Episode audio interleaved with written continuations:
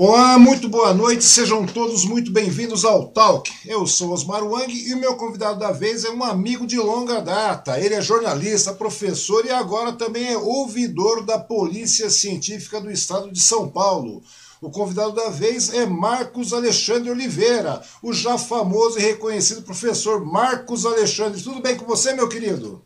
Vamos bem, Wang. Osmar Wang, meu grande amigo, muito obrigado do convite. Boa noite a todos muito agradecido pela oportunidade aqui da gente contar um pouquinho da vida da gente. E você citou aí três características aí da minha vida, a última dela de ouvidor. Vou falar que tipo de ouvidoria que é, com a sua licença. E mais uma vez, muito obrigado, meu amigo. Opa, meu querido Marcos Alexandre, o prazer é todo meu, meu caro. Faz tempo que a gente não se vê, faz tempo que a gente não se fala. Eu te conheço faz muito tempo. Você é um cara de muitas qualidades. Eu citei três apenas aí porque você tem uma infinidade, cara, de, de, de qualidades aí, que é uma coisa um tanto quanto fantástica, velho. Pelo passar do tempo, falei, pô, geralmente a gente está todo mundo zoado, né? A gente chega na cidade de 53 anos, a gente acha que a gente não vai, em alguns casos a gente está indo, cara. E você é um grande exemplo disso aí, cara. Eu ainda não estou nisso aí, mas a gente vai chegar. A gente vai chegar, vai chegar, para a gente poder ficar tranquilo. Bom, primeiro momento, novamente agradecer a sua disponibilidade, Marcos Alexandre, porque a gente sabe que nesse período de pandemia a coisa é bastante corrida, bastante sofrida, é, cheia de, de, cautela e tudo mais, e você está aqui hoje tirando um tempinho para conversar, quero agradeço muito. E eu também quero agradecer a todas as pessoas que vão estar nos assistindo aí, que estão nos assistindo e que irão assistir esse bate-papo também, né? Pedir para que vocês se inscrevam no canal, é bastante simples, né? Vocês que estão pelo YouTube, porque todos os comentários também que vocês enviarem serão lidos aqui, aqueles comentários que vierem pelo YouTube, porque o Facebook infelizmente não está dando, cara, não está dando para compartilhar os comentários. Né, pedir para que vocês se inscrevam, dê aquele joinha no, no vídeo aí, né, dê aquele like que ajuda a, a, a impulsionar o vídeo para frente, ajuda a impulsionar o canal. Não que a gente vai ficar rico, né, Marcos Alexandre? Isso aí a gente sabe que não fica, né? Marcos não, Alexandre não. também tem um canal, também não. tem um canal aí, é muito legal. E, e daí a intenção do, do, do número legal de, de, visualizações é que o vídeo acaba sendo recomendado pela plataforma para outras pessoas. E assim a gente acaba conhecendo e reconhecendo pessoas simpáticas, legais, interessantes e agregadoras, como nosso querido amigo Marcos Alexandre aí, né, Marcos Alexandre? Pois é, é. Marcão. Eu agradeço mesmo, rapaz. Pô, de verdade, cara. Fico feliz demais de ver você aí, cara. Muito legal isso. Magui, você sabe o quanto você foi importante na minha vida é, tanto como amigo como colega de trabalho, mas eu vou falar um negócio para você. Eu também era um cara bastante careta quando eu conheci você lá no, no Moji News. E aí o que acontece? A minha primeira imagem que eu tenho de você foi você chegando de manhã com cara de poucos amigos. E aí eu cheguei e falei: Puxa vida, que legal, vi aquele visual todo diferentoso seu. E aí nós começamos a conversar. Você começou a me falar de rock, de Angra, de cultura e aí, logo a gente, a gente mal se conhecia, você fez a capa do primeiro livreto que eu publiquei, que foi o Fragmentos. Pois e aí, é, cara. A Milton anos... Ribeiro fez a foto. Quantos anos? Amilson Ribeiro, cara. Grande Amilson. É. Precisava conversar com ele também. Anda sumido o Amilson, cara. Grande fotógrafo, né, cara? Na época do 1994. Pô, foi em 94 fragmentos, cara? 4, 94. Pô, que coisa, né, cara? Aquilo que a gente falou, né? Hoje nós viramos vintage, né, cara? Viramos é. norma. Inclusive, você falou que o livro foi parar na USP. Como é que foi a história toda aí, cara? Foi. E, como, e, fala, e fala do Fragmentos, cara. Como é que começou? Porque antes disso, depois disso, eu queria saber da sua vida. Como é que começou essa paixão pelo, pelo, pelo jornalismo? Porque você é um cara bastante uh. culto, a grande verdade é essa. Você é um cara Meu muito Deus. interessado. E como é que começou essa, essa, essa, essa vontade, cara? Esse desejo pela, pelo jornalismo, esse desejo pela, pela cultura no geral, cara? Meu irmão, eu fico pensando uma coisa muito simples. O primeiro desafio que veio para mim, na minha cabeça, acho que quando eu tive lá meus 10, 11 anos de idade, é, eu tinha passado na infância pensando que eu gostaria muito de ser cientista uhum. quando eu crescesse. Porque eu fui alfabetizado lendo gibi, é, Fantasma, Mandrake, Tio Patinhas, uhum. os heróis da Marvel que chegava pela Block Editores. Sim, então, me lembro eu, disso, me lembro. Eu sonhava de ser um, um, cientista. Mas aí a gente vai vendo a, a realidade da vida e vai percebendo que a gente não se reconhece, não vê cientistas negros no Brasil. Imagina, 53 anos há 40 anos atrás. Pois a é, gente mal é. via professores negros, mal via é, é, advogados, juízes negros, hoje pouco vê ainda. Sim. E, e tanto que na minha própria família, eu sou fruto de uma, um relacionamento interracial. Meu pai é, é branco, né? uhum. né? minha mãe é negra, e a gente não tinha assim essa essa essa consciência talvez de, de nem de negritude, nem de classe, nem de nada. Não tinha essa ideia. Eu fui uhum. muito bem criado financeiramente porque meu pai sempre teve uma condição financeira é, acima da média. Realmente Sim. a gente era uma classe média, mas eu ficava não me reconhecendo. E aí eu descobri, lendo, Bibi, inclusive, personagem fera, Hank McCoy. Sim, Hank McCoy, era professor, ele era um professor Hank McCoy que era um, era um mutante, era um mutante, não é isso, cara? Ele era um mutante da Marvel, do X-Men, caso as pessoas não conheçam, né? É, e o, e o autor, um dos autores dele, Stan Lee, que hoje é o velhinho que já faleceu, que Sim. é aquele velhinho que apareceu da Marvel, ele coloca na boca do fera que conhecimento é poder, tirando mesmo da, da da boca dos filósofos socráticos, platônicos, pré-socráticos.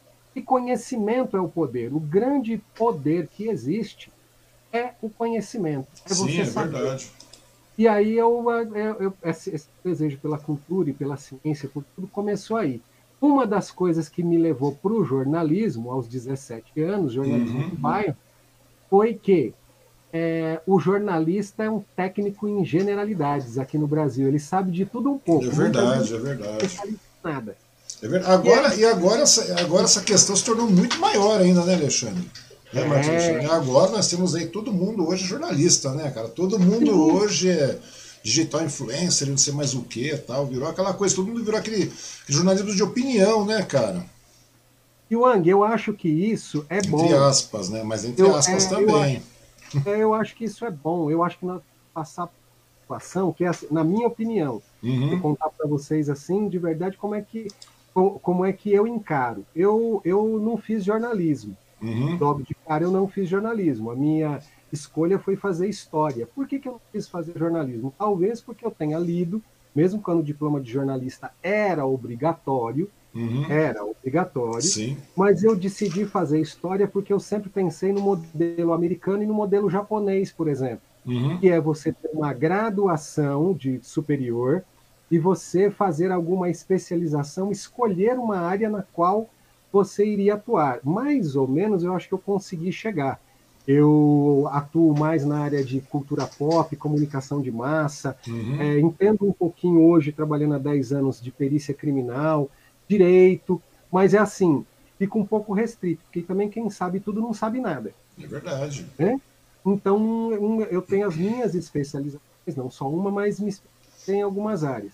Uhum. Mas eu, eu acho que é assim, a reserva de mercado que dava o diploma era num ponto é, favorável àqueles que eram donos dos meios de produção, que eram os donos dos jornais que Sim. faziam aquela separação, hoje a gente vê a crise do jornalismo porque realmente todo mundo, inclusive pessoas capacitadíssimas que nem você, podem ser jornalistas, ter um talk show com a mesma qualidade ou talvez superior, sem puxar saco, é verdade, do que um Jô Soares, do que um Bial, do que, do que outros que são referência no Brasil e internacional. O que você está fazendo aqui hoje é a mesma coisa que eu admirava muito quando Paulo Francis aparecia é, na Paulo Globo. Francis.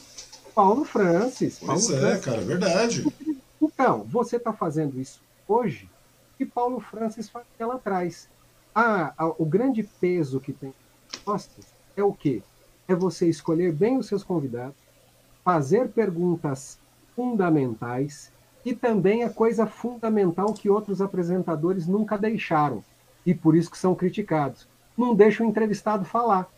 É verdade, cara. Que não é o seu caso. Não, eu, tô de... não, eu deixo falar, cara. O problema é que a gente de vez em quando dispara, que a gente é um tanto quanto efusivo. Falando nisso, falando, você falou do Rogério, tá aí o Rogério. Boa noite, grande Wang e Marcos Alexandre. Bom revê-los. Grande Rogério. Estão... Rogério foi meu editor. Rogério foi o meu chefe. Nossa, o chefe no, no Mogi News. E é um cara Deus acabamos de falar mal do Rogério aqui Exatamente, fora. metemos tá, o cacete é, mal, nele não, hoje.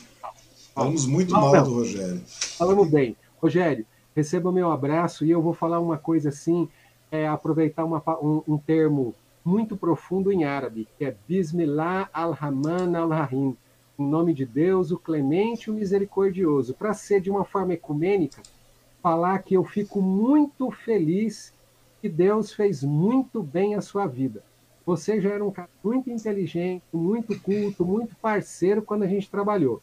Quando você teve um encontro com Deus e a gente pôde acompanhar pelas suas redes sociais, eu acredito que o alcance da sua voz ficou maior ainda. Meus parabéns e que Deus, grande arquiteto do universo, Alá, o ser superior, guie os seus caminhos, meu amigo. Continuando, Andy.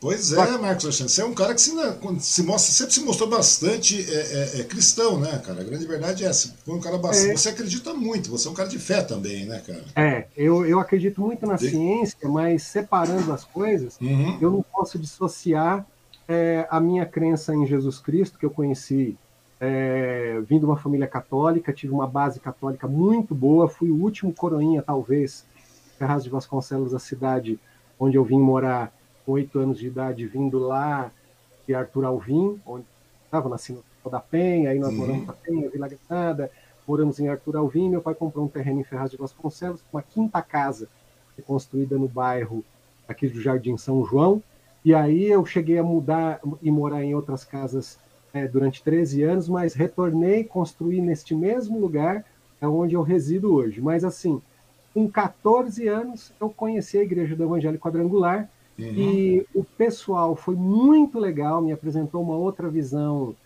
protestante Sim. do cristianismo. E eu acredito que eu tive um encontro mais. Já conhecia Deus, né, que é a Igreja Católica fundamental na vida, mais de um terço da população mundial. E aí eu tive um contato um pouco mais próximo, pessoal, com Jesus Cristo, que eu tenho como meu Senhor e como meu Salvador. Não me envergonho dessa fé de forma nenhuma, né? pelo contrário se eu estiver errado, é, eu prefiro viver até o fim da minha vida tendo uma crença que me norteia, e, e lá, quando eu morrer, eu que não existe nada, do que eu viver sem uma direção mais próxima, não que outras pessoas que tenham crença não, não tenham direção. Uhum. Pega Leandro. É, como você falar, porque é, é, um lado pessoal, né, o Marcos Alexandre? Pessoal. É, é pessoal. O norte. O norte. E aí, se, se lá não tiver ninguém, né? Tudo bem, valeu. Mas se tiver. é, também até porque se não tiver, não tiver nada valeu, a gente vai nem ter oportunidade de falar valeu, né, cara? Mas, mas, valeu. mas se tiver, oh, que coisa! Não é que deu certo? E, e justamente eu falei aqui do Bismillah porque nos últimos anos uhum. eu tive a oportunidade feliz de juntar um pouquinho mais dessa. Ah, com o pessoal da comunidade árabe aberta, que, que me recebeu muito bem, uma comunidade árabe aberta em São Paulo, que são cristãos, né? Árabe. E uhum. nessa minha busca, assim, um pouquinho mais pelas origens, é, foi uma sinergia. Então eu acredito que eu tô que nem Mahatma Gandhi. Quando aquilo que você acredita está hum. mais ou menos direcionado com aquilo que você vive. Tocando. Tá certo, cara. A grande verdade é essa mesmo. E eu vejo que isso aí fez muito bem para você, né, cara? Que você sempre se manteve nessa pessoa simpática que você é, né, cara? E, não é, e é meio que uma unanimidade, essa é a grande verdade, cara. Eu comentei que ia conversar contigo, porque não tem pauta essa bagaça. A grande verdade é essa, é. bater papo. É bater papo para rever um amigo que faz tempo que a gente não vê, cara, um cara que tem muita história. Pô, você passa, a gente, a gente conhece faz o quê? Fazem 30 anos. Nesses 30 anos, cara, você fez muita coisa por aí, né, cara? Daí chegou um determinado momento que a gente foi trabalhar no Mood News, né? Nessa época a gente se conheceu, todo mundo se conheceu ali e tal. E daí você lançou fragmentos, que você tá falando, a gente tá falando sobre fragmentos, porque eu vi que você é um cara que sempre estava empenhado, você queria é, naquela época compartilhar, coisas que não existiam antigamente, não existiam redes sociais, não existiam nada tal. E você acabou lançando um livro, né, cara, no qual eu até tive a oportunidade de fazer a capa. E daí em seguida você começou a distribuir. Como é que foi essa história do Fragmentos para hoje estar na USP como referência, cara? Wang, olha como é que as coisas são. Você, você, você, às vezes as pessoas não imaginam que realmente é efeito borboleta. Uhum. É, a andorinha lá, a borboleta, o Zé Ruela lá na China, bate a asa e aqui no Brasil vem um tufão. Então todo mundo é muito importante. As pessoas às vezes acham que eu falo, você é maravilhoso, você é fantástico. Não estou fazendo média. Uhum. Eu estou reconhecendo que as pessoas são únicas e maravilhosas. É isso que eu penso. E o do Fragmentos acabou virando assim. Com 17 anos eu comecei a entrar no jornalismo, que de verdade eu comecei a trabalhar mesmo com 11 anos num, num escritório de, de, advocacia como office boy, trabalhei dos 11 até os 13 nesse escritório de office, como office boy do Dr. Pedro Paulo de Souza Serafim, professor negro, advogado em Ferraz de Vasconcelos.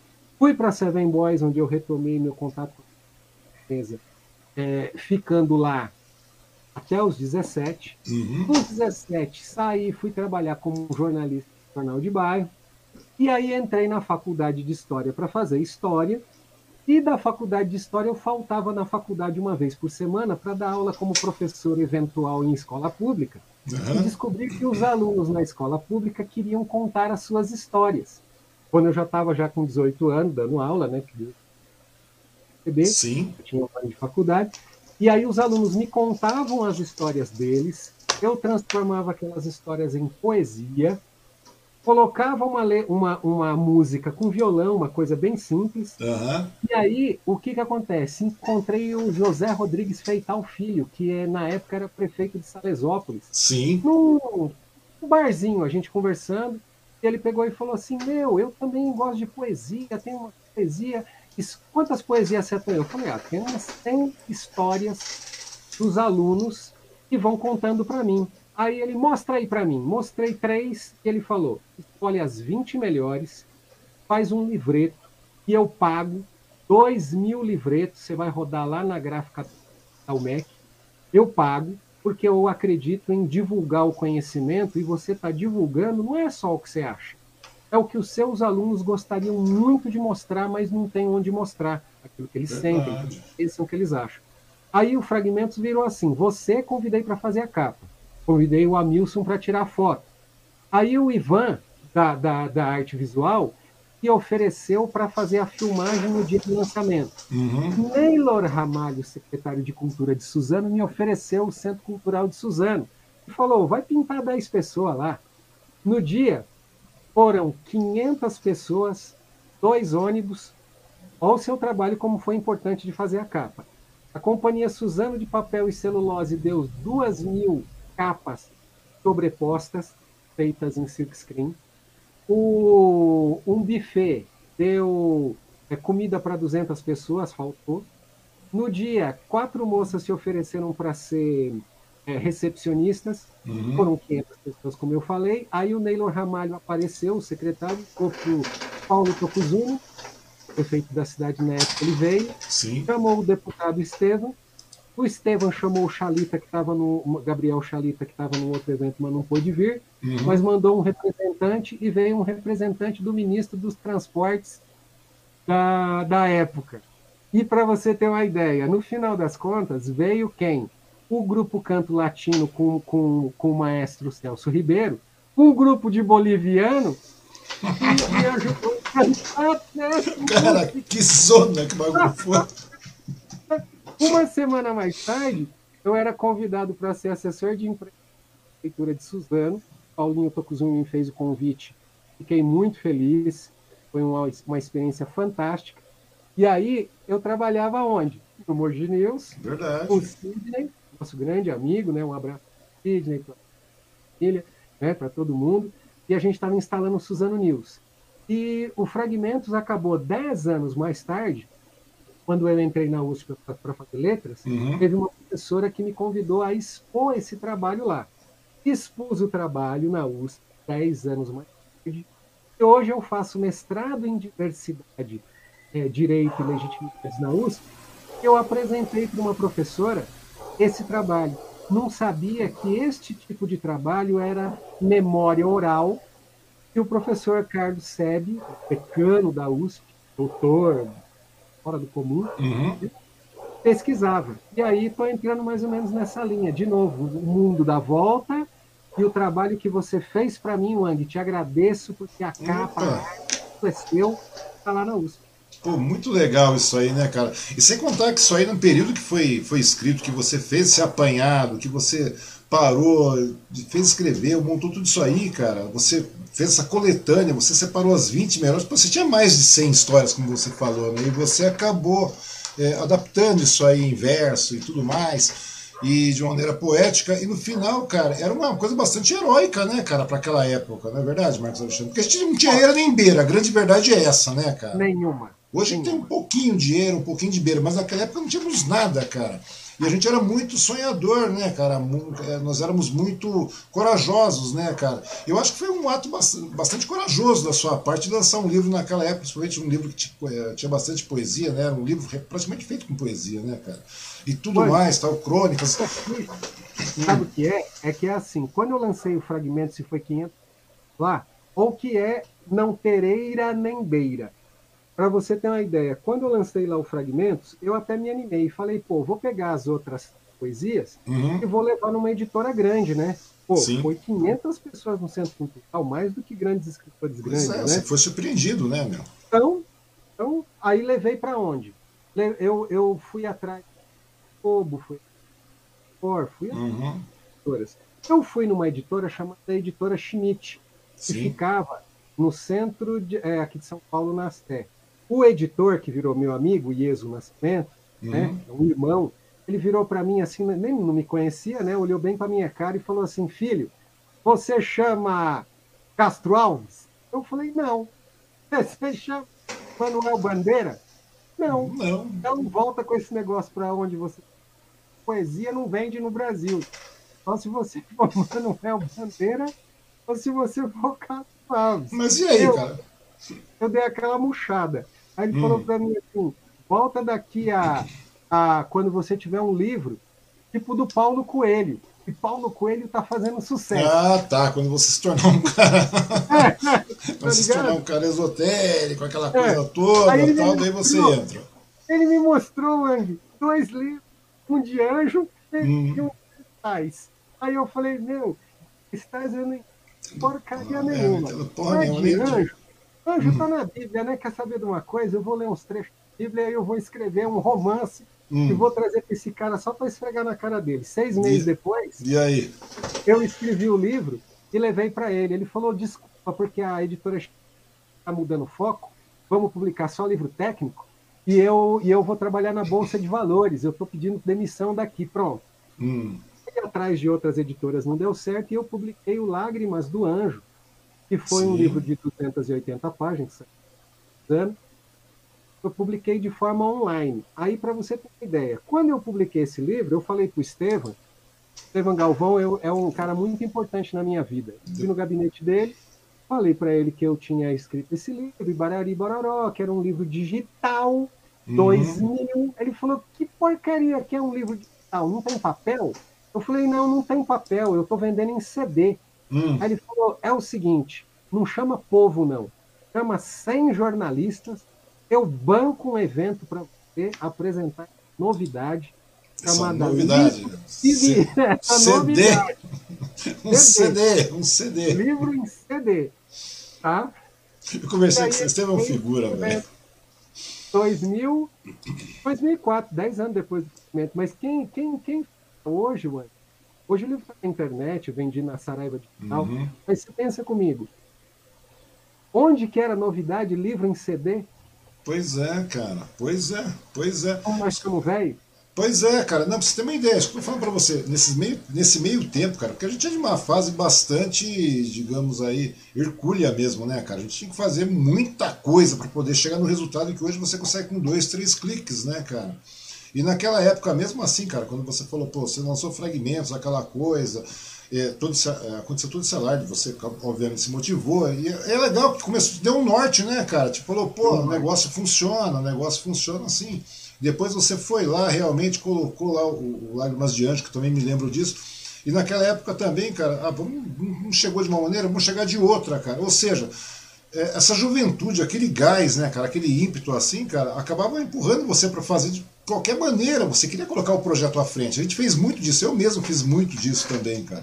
E é legal, né, cara? Em ano de 2000, né, 2004, não tinha nada disso, cara. Não tinha ser... nada, nada. Eu vi nascer, as pessoas querem agora hoje falar, ah, mas eu conheço, eu, eu vi aqui. Eu não sou igual ao Raul Seixas, que eu admiro muito, uhum. não sou igual ao Raul Seixas que nascia há 10 mil anos atrás.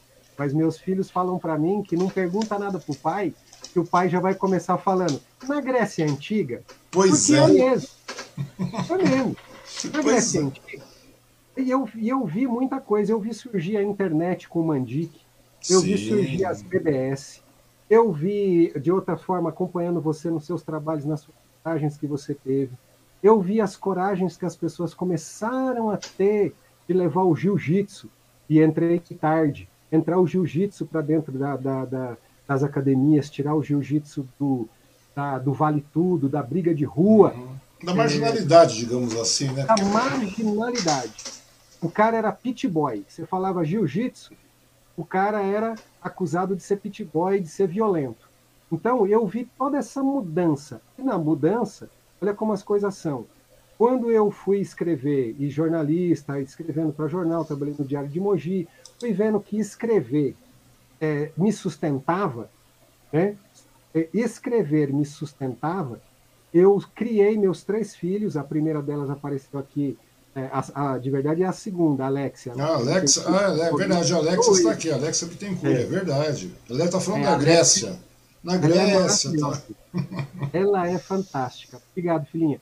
Essa menina é a minha segunda filha, de, de ordem, né? Que é uhum. a Ellen, depois veio a Alexia, depois veio o Marquinho. Mas eu criei meus filhos de escrever.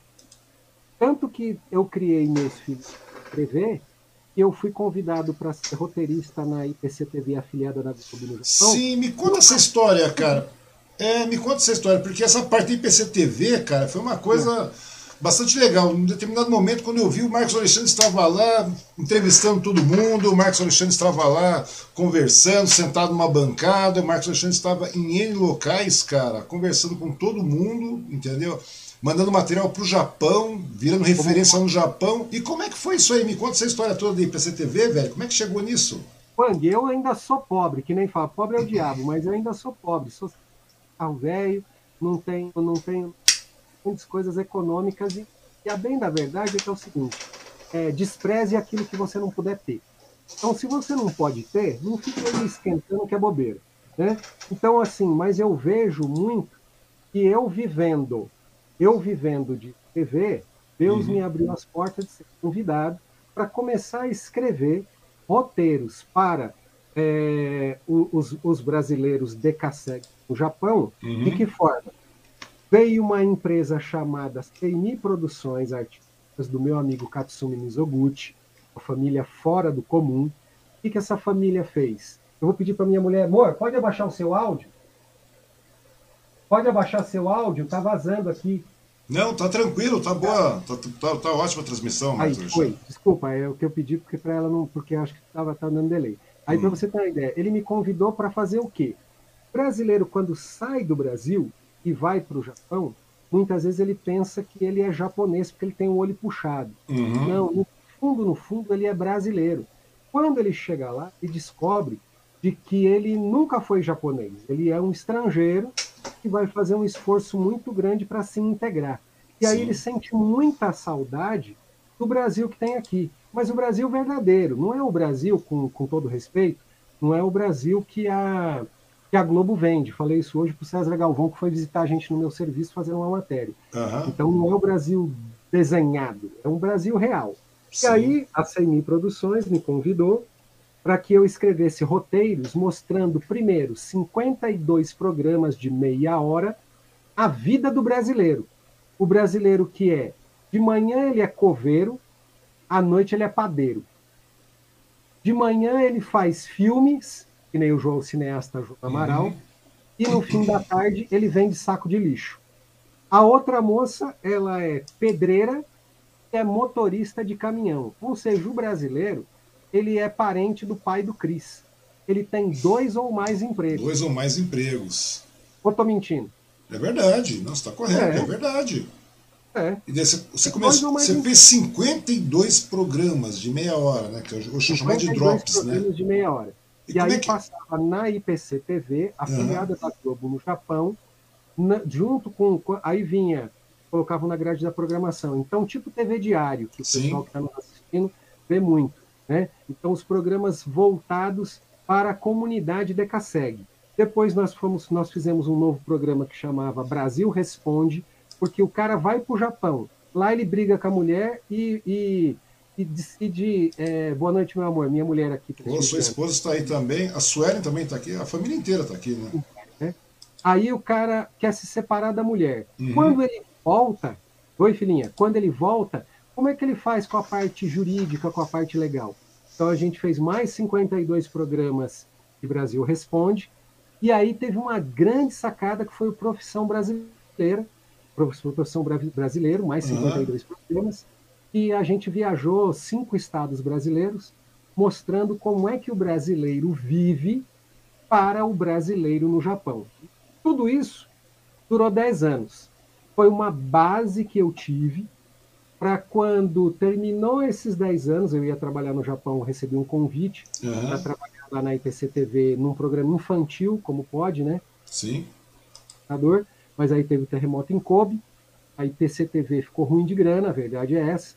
Aí teve uns prejuízos, vendeu dois anos depois a, a, os estúdios para a própria Globo, para onde foi o Márcio.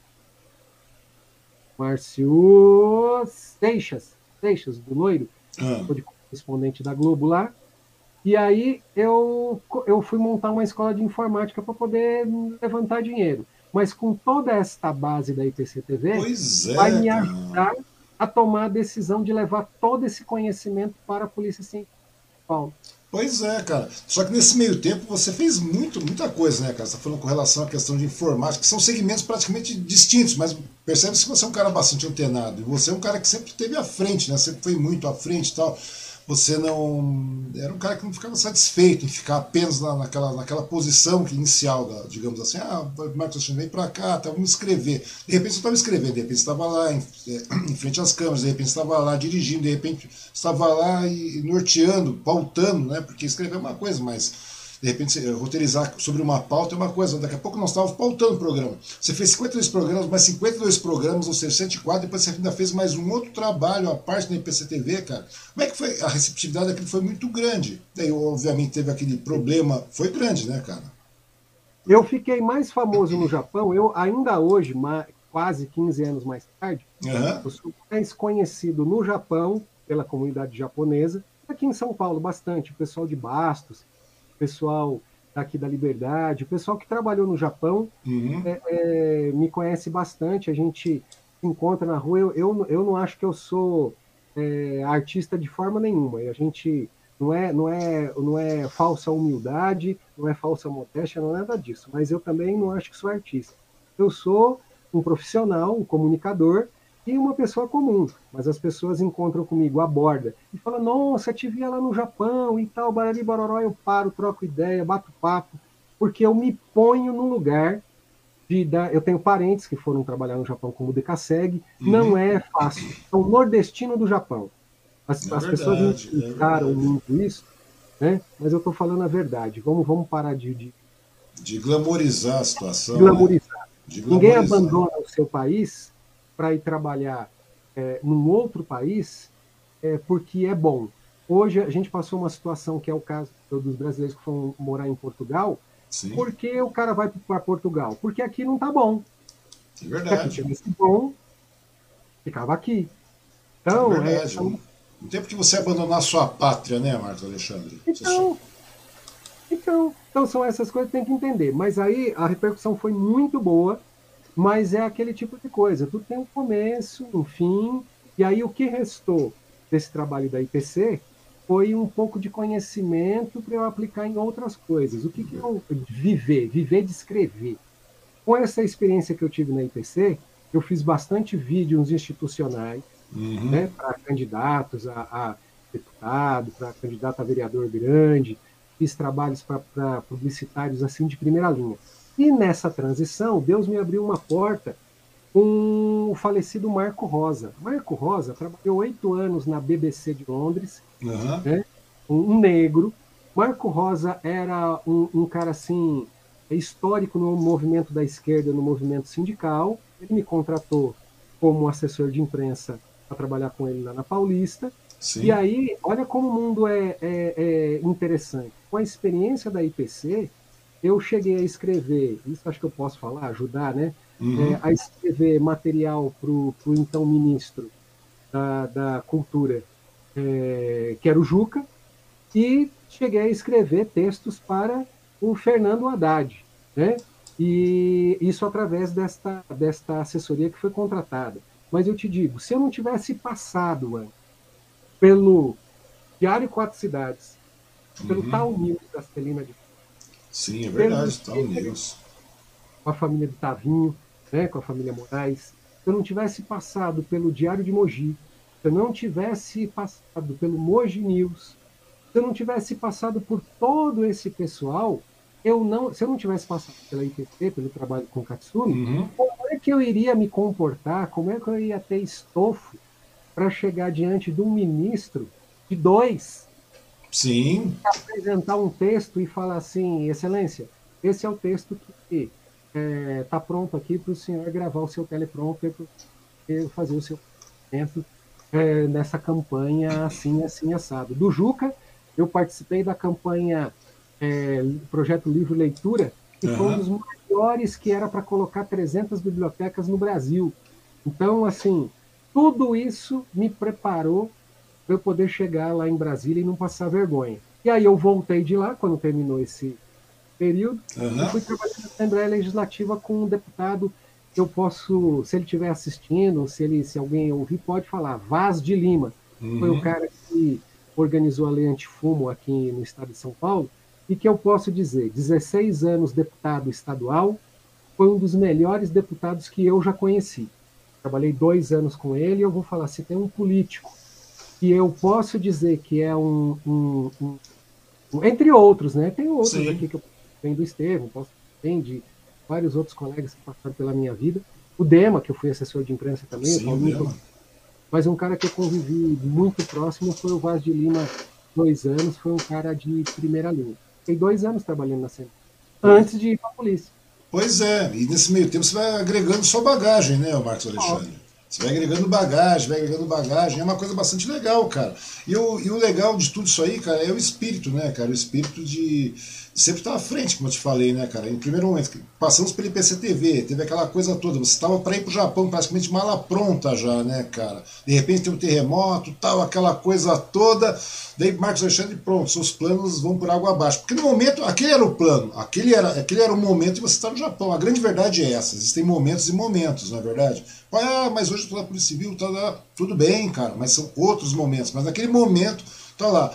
E depois aquela situação, né? Como a gente, tá, é, a gente sempre viveu em períodos de construções contínuas, cara, de, de construções pessoais contínuas, ou seja, a gente sempre está um tanto quanto apto ao impacto, eu diria assim, né, cara? Porque a gente sempre fica naquele, naquele meio termo, né, cara, de receber os impactos. A gente se preocupa, a gente sempre é, mentaliza aquele foco, tá, põe aquele foco no primeiro plano e deixa passar algumas vezes, cara. Depois, quando você leva essa paulada aí de, pô, teve um terremoto no Japão, ficamos meio que teoricamente sem dinheiro.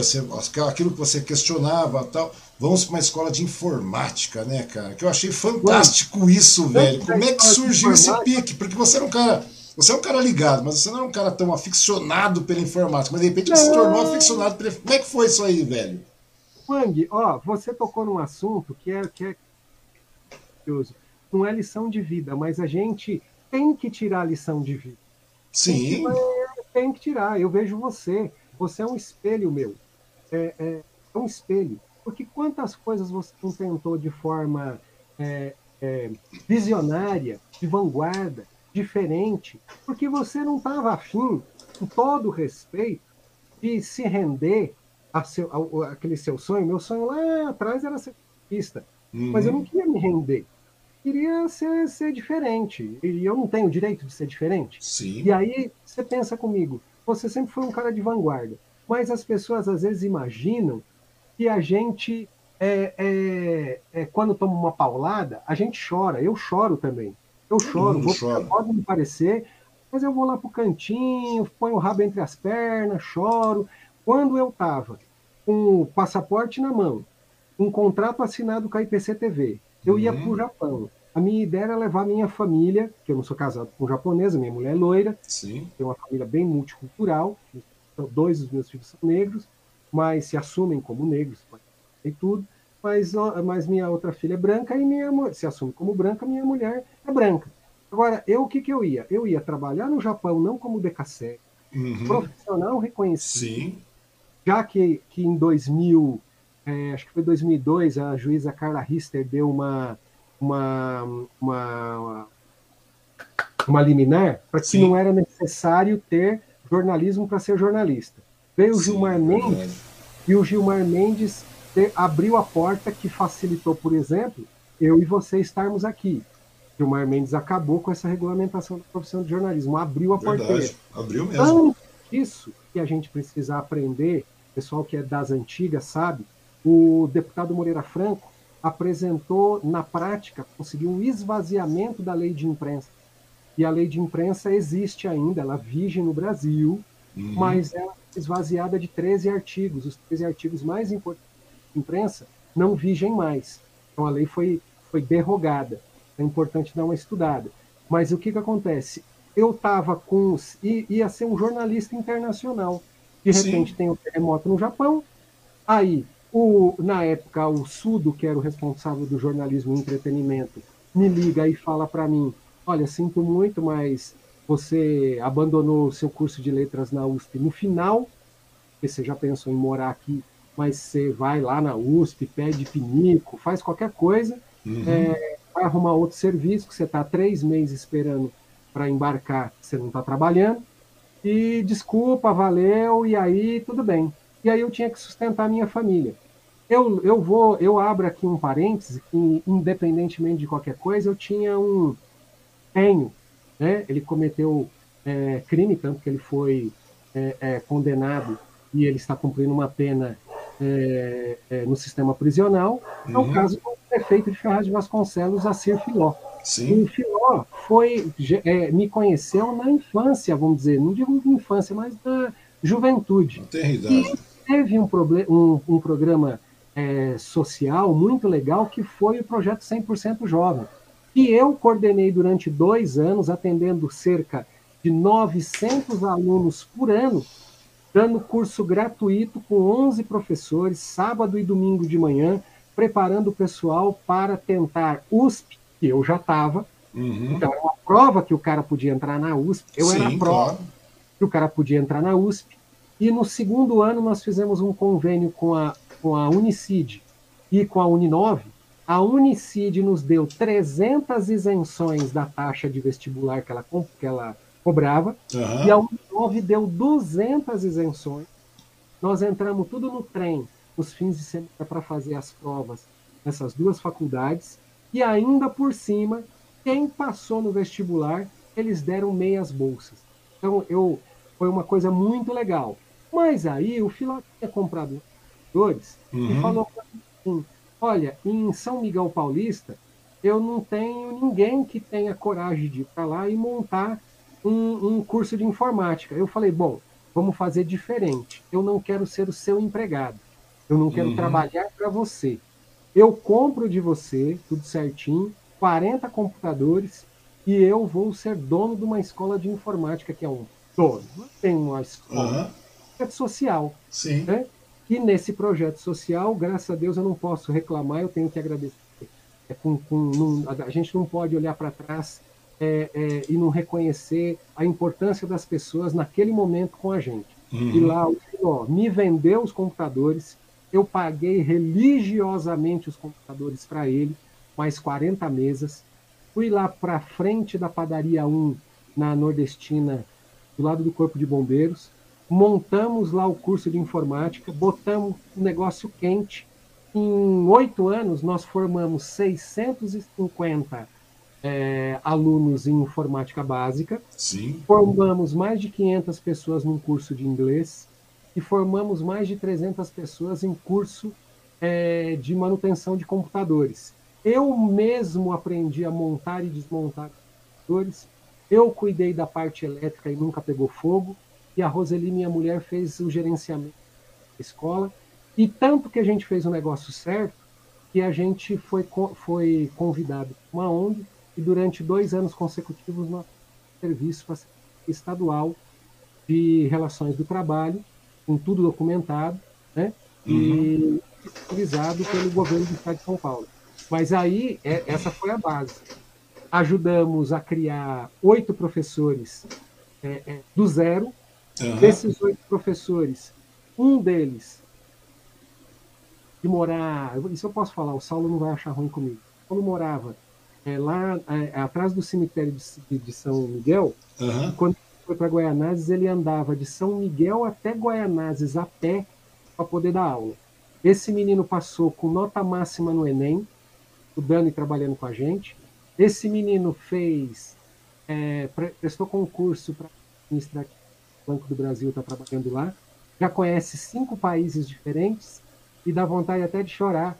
Ele prestou USP também e está fazendo geografia na USP.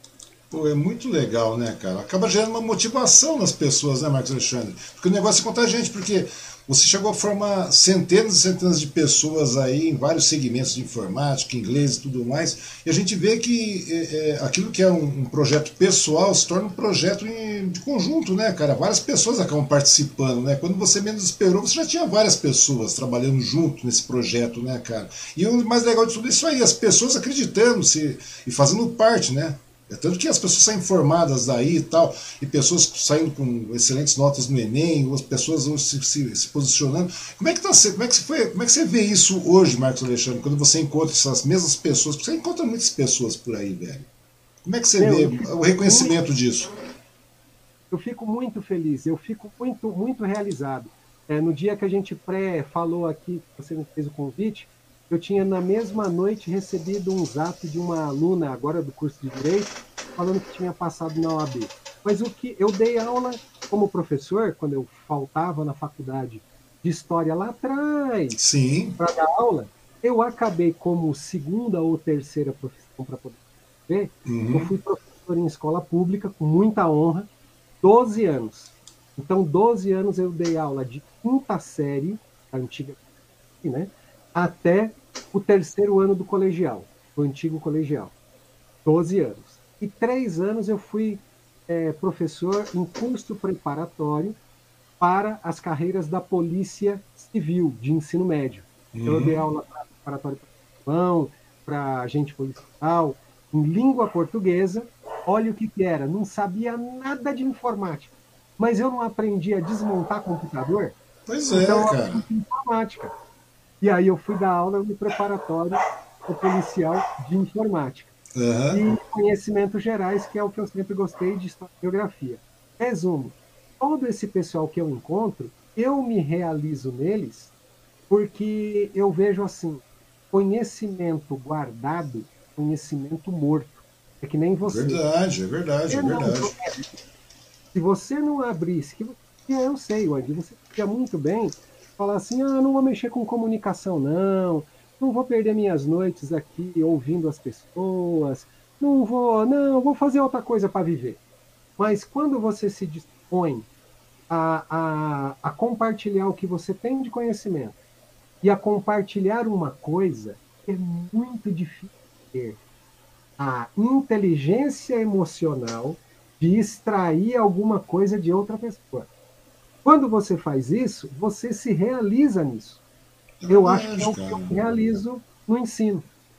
É verdade, cara. E na realidade você passa a fazer parte de outras histórias, né, Marcos Alexandre? Querendo ou não, você faz parte de outras histórias, de outras histórias de vida. Que é aquilo que eu costumo falar sempre: todo mundo tem história, né, cara? Você tem uma puta de uma história, né? Eu, a gente sabe, vai acompanhando tal. A gente, todas as pessoas que participam aqui, a gente você procura trazer pessoas que agreguem, cara. E na realidade, eu acho que é bem por aí. Você começa a trazer pessoas que agreguem, que vão fazer, sabe, que seja um start de alguma outra situação para outras pessoas, né, cara? Porque é muito mais, é muito fácil nos dias atuais aí, não digo nem dias atuais, mas essas últimas décadas aí que nós estamos aí, cara, que nós vivenciamos aí, você vê que é muito mais fácil você esmurecer, você desanimar tal. E muitas vezes é aquela situação, pô, a situação está meio triste, eu fico levando uma porrada, fico um tanto quanto perdido, um tanto quanto triste, como você falou. Você fica realmente. Eu já fiquei muitas uhum. vezes muito triste, muito fodido. Você fica, pô, tamo. Mas, mas é temporário, cara. De repente tem um start, cara que pessoas assim como nós temos, cara. Você não deixa o negócio parar. Você consegue procurar outros caminhos, mesmo que sejam árduos, penosos, tal, mas acreditando o negócio vai, cara. E eu vejo que muitas vezes, muitas pessoas, uma boa parte das pessoas, não tem esse pique, né, cara? A gente vê não. isso aí. Tanto que nós estamos vivendo setembro, setembro, estamos setembro amarelo, a gente vê que muitas pessoas chegam até a vias de fato, né, cara? De, de não encontrar mais caminhos, cara. Wang, eu pensei muito nisso, quê? Porque eu vou falar um negócio para você. Não vou dizer patologicamente, uhum. talvez a gente fala assim, e se assustam. Ainda mais hoje que eu ocupo um, uma posição na Polícia Científica há mais de 11 anos, uhum. a gente, além de ser formador de opinião, por isso que é, é, realmente eu tomo bastante cuidado com o que eu tento falar. Mas, assim, é, eu não pensei especificamente em falar assim, olha, vou me matar. Mas uhum. eu passei por situações de quase era isso. É tipo, gostaria de não ter vivido, ou gostaria de sumir, gostaria de fechar os olhos e desaparecer. A gente tem isso. Eu, uma vez, no, no, de, numa janela alta, pensei, meu, e o que, que aconteceria? Não se eu me jogasse, mas se eu caísse daqui. Ah, não, puxa, é mesmo. às vezes até isso a gente não tem coragem de admitir. Então, a de Miguel e fala assim, não, o que, que aconteceria se eu caísse daqui? Como caísse daqui, cara? Será que você tá cheio e você fica pensando como seria se você se jogasse? Admite. É, mas vamos lá. É. é. admite. E aí eu falava, meu, mas eu vou cair. Vou dar trabalho para os outros. Alguém vai ter que carregar. E aí eu não posso. Me matar é pecado. Muita gente, às vezes, pensa é, de não se matar porque é pecado. Eu não vou entrar nessa discussão teológica, uhum. e talvez pessoas mais, mais preparadas que eu para na área teológica ou religiosa para poder discutir. Mas eu não acredito que Deus, pelo menos o Deus que eu conheço, seja tão filho da mãe para não falar outra coisa, né? O Dante Gomes, meu, meu grande é. colega, maravilhoso. Aí, professor Marcos Alexandre. Ele é maravilhoso. Eu, eu, eu não acredito que Deus seja tão filho da mãe. Este não é o Deus que eu conheço, né? Não é o Deus que eu acredito. Iria punir um cara que se mata, que não tem estava numa sinuca de bico tão grande, estava tão triste, estava tão depreciado. Ô Marcelo Kovac, um abraço. E estava o Marcelão, meu grande amigo, Marcelo é meu parceiro. Todo dia a gente se dá bom dia, Deus abençoe. Oh, que legal, cara. Ele é fantástico. Mano. Guilherme é Franco também. Guilherme, Guilherme, esse, esse, esse rapaz aí é fenomenal, não é à toa que ele é meu genro. Mas olha que coisa interessante. eu não acredito, eu não acredito que Deus ia ser tão filho da mãe para Deus mandar um suicida para o inferno, ou para Deus apontar o dedo e falar: e aí, ó, seu fracassado, é um Zé Ruela, você não aguentou a pegada, deu um tiro de 38 na cabeça, é, se jogou do prédio. Meu, se eu que sou eu, se eu que sou eu, um cara ruim, eu não quero condenar o suicídio, Deus que é bom, eu também não, não acredito que condenaria. Mas aí eu gostaria de aproveitar que é setembro amarelo para dizer o seguinte: não é porque Deus não condena, não é porque eu não condeno, que eu vou falar para você, vai lá, meu, pula lá do prédio. Não, porque cara, é, é, é, é, que isso é solução. Não, mas é isso que eu tô falando, cara. Muitas vezes as pessoas pensam, pô, tô numa sinuca de bico, tô zoado, tô numa situação ruim, não vou sair disso, é, não tem mais saída, não tem mais solução. Velho, e a gente pensa, eu já pensei em me matar, velho. Sinceramente já pensei, falei, pô, porque você chega uma você cansa. Você fala, pô, tô cansado, cansado, cansado, cansado, você fica muito triste, é um baque, uma porrada atrás da outra, tal, não sei o quê. Daí o que acontece, cara? Só que chega um determinado momento, você tem que parar, velho. A gente não tem esse espírito, o ser humano não tem esse espírito. O ser humano tem que parar um determinado momento, colocar o pé no chão e falar, pô, cara, já passamos por situações que eu nunca achei que fosse passar, cara. Poxa, e você passa, Marcos Alexandre, e você passa. Então, a gente pensa, pô, muitas vezes está numa situação caótica e você fala, meu, não vai ter mais jeito. E você passa. Quantas vezes você não pensou em situações, pensou, passou por situações e pensou, não vou passar por isso, velho. E no final você passou você galgou outros degraus. Ou seja, você pode dar uma recuadinha aqui ali e tal, que é uma, uma questão de se adequar à situação, mas, meu, o espírito te joga para cima, velho. O pique de ir para frente faz você, te impulsiona, te leva, cara. Então, ou seja, e é muito legal a gente poder mostrar isso para as pessoas, cara, porque muitas vezes eu sei que acontece em casos que pessoas não param, não tem esse segundo. Por isso que é muito legal as pessoas pararem e se motivarem também, né, cara? Verem pessoas que nem você, assim, que estão no pique e tal. E não é só você, não, tem várias nada, outras. É. nada. A gente fala assim que eu fui muito bem criado pelo mãe, muito bem criado da parte financeira. E, na verdade, eu apanhava na escola quando eu tinha 6 a 7 anos, porque eu levava maçã, eu levava Yakult. A verdade é essa. Quando eu levava a, a, a, a Fernanda, olá Fernanda, tudo bom? eu, eu, eu apanhava na escola, Wang, uhum. porque o cara queria me roubar a maçã. O cara queria roubar o Yakult, que tinha acabado de surgir.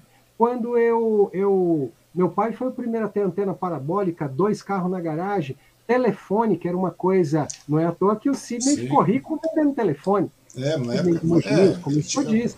Sidney era uma Agora, pessoa bastante visionária, né, cara? Não é, começou disso.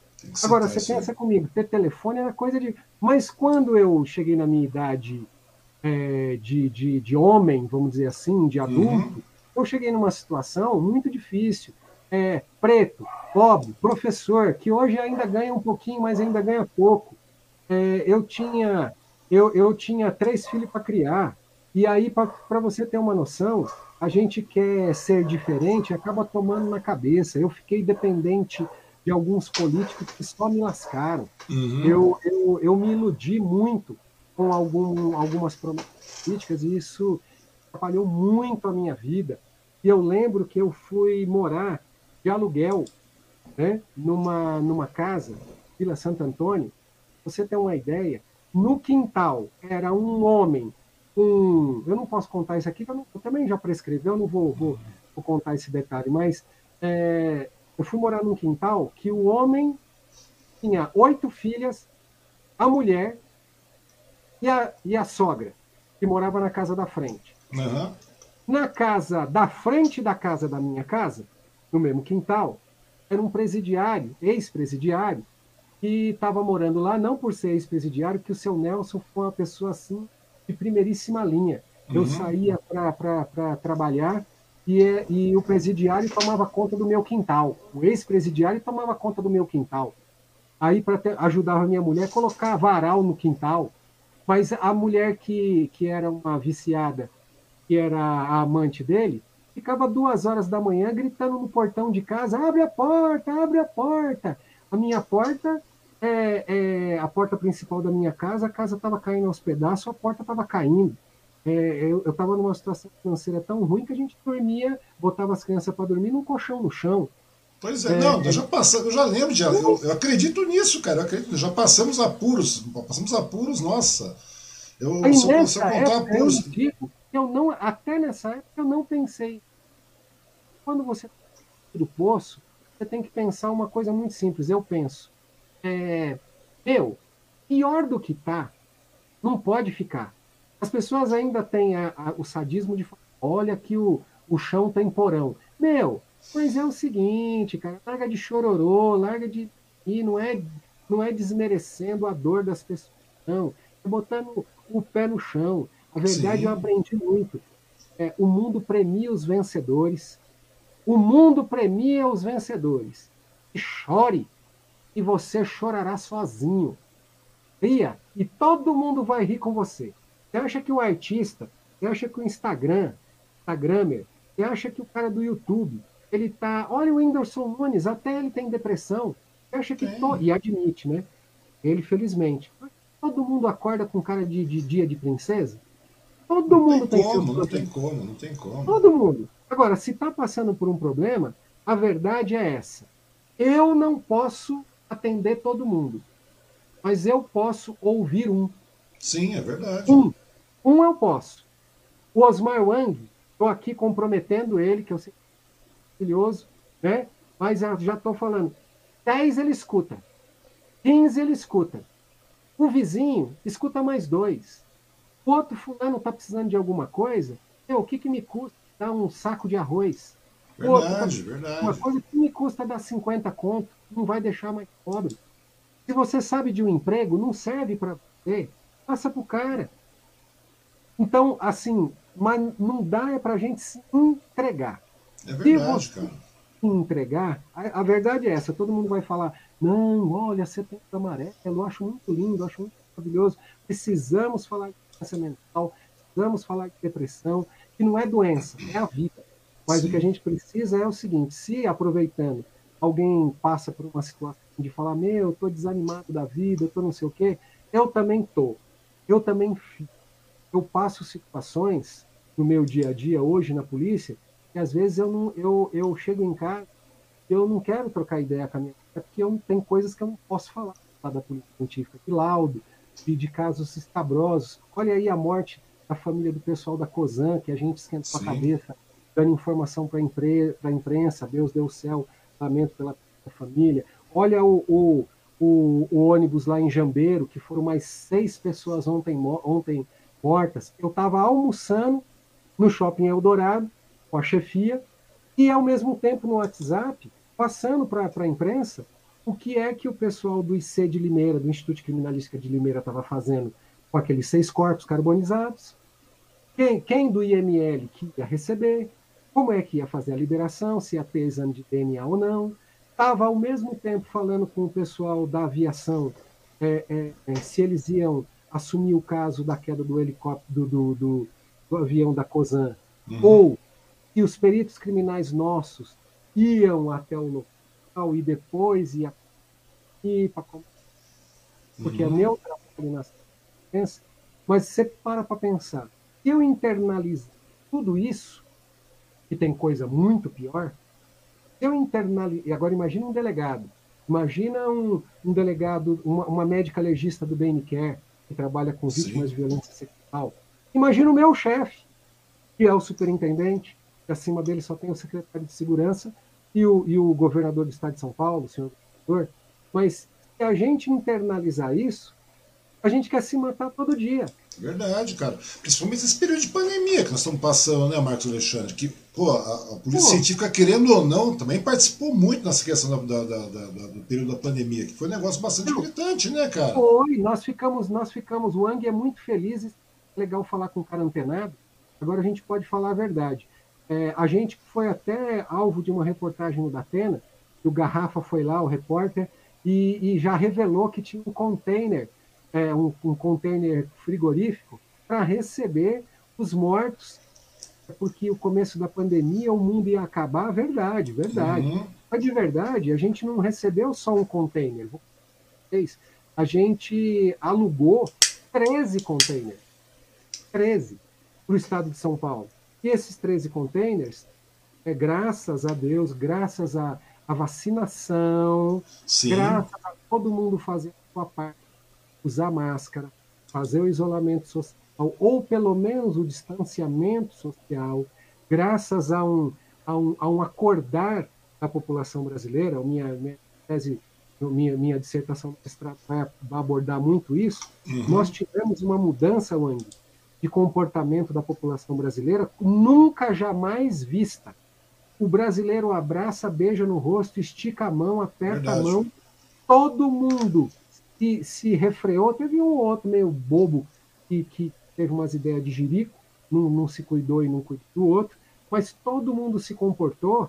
E aí, no estado de São Paulo, a gente que começou com 13 containers refrigerados, pôde devolver para a empresa 12, e a gente só tem um container refrigerado hoje, lá no IML de Grande, que é, não é, não é para mortes de Covid, não, não tem nada uhum, disso. Sim. É por questão logística mesmo, porque a gente está ainda com o problema do IML de Santos, que sofreu é, um alagamento há quase dois anos, tem todas umas questões burocráticas, a gente está fazendo todo um trabalho. É uma questão de logística ah, mesmo, uma questão estrutural, logística. você tem que ter, cara. Pô, você está atendendo o Estado inteiro, pô, vamos ser lógico. Mas nós passamos por uma coisa, Wang, que é assim: a polícia científica não mexe com morto de Covid. Pois no é. entanto, a gente se preveniu antes, porque o serviço funerário do Estado de São Paulo. Colapsou, né, cara? Colapsou, a grande verdade é essa. Isso é, são coisas que as pessoas não têm noção, né, cara? Não. E querendo ou não, tudo isso passou pelos profissionais, né, cara? Foi. Não é só. Não é o que a gente sofreu, porque eu falo um negócio assim, eu estou pretendendo tirar férias, tirar pelo menos 15 dias, mas é 15 uhum. dias com o telefone na mão, agora em novembro.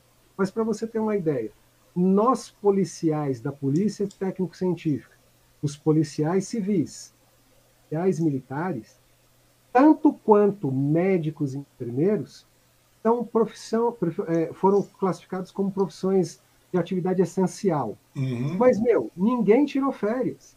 Ninguém Verdade. se assustou. E aí eu vou dizer um negócio para você. A gente entende que todo mundo sofreu um, um problema de pressão e essa parte mental muito grande na pandemia.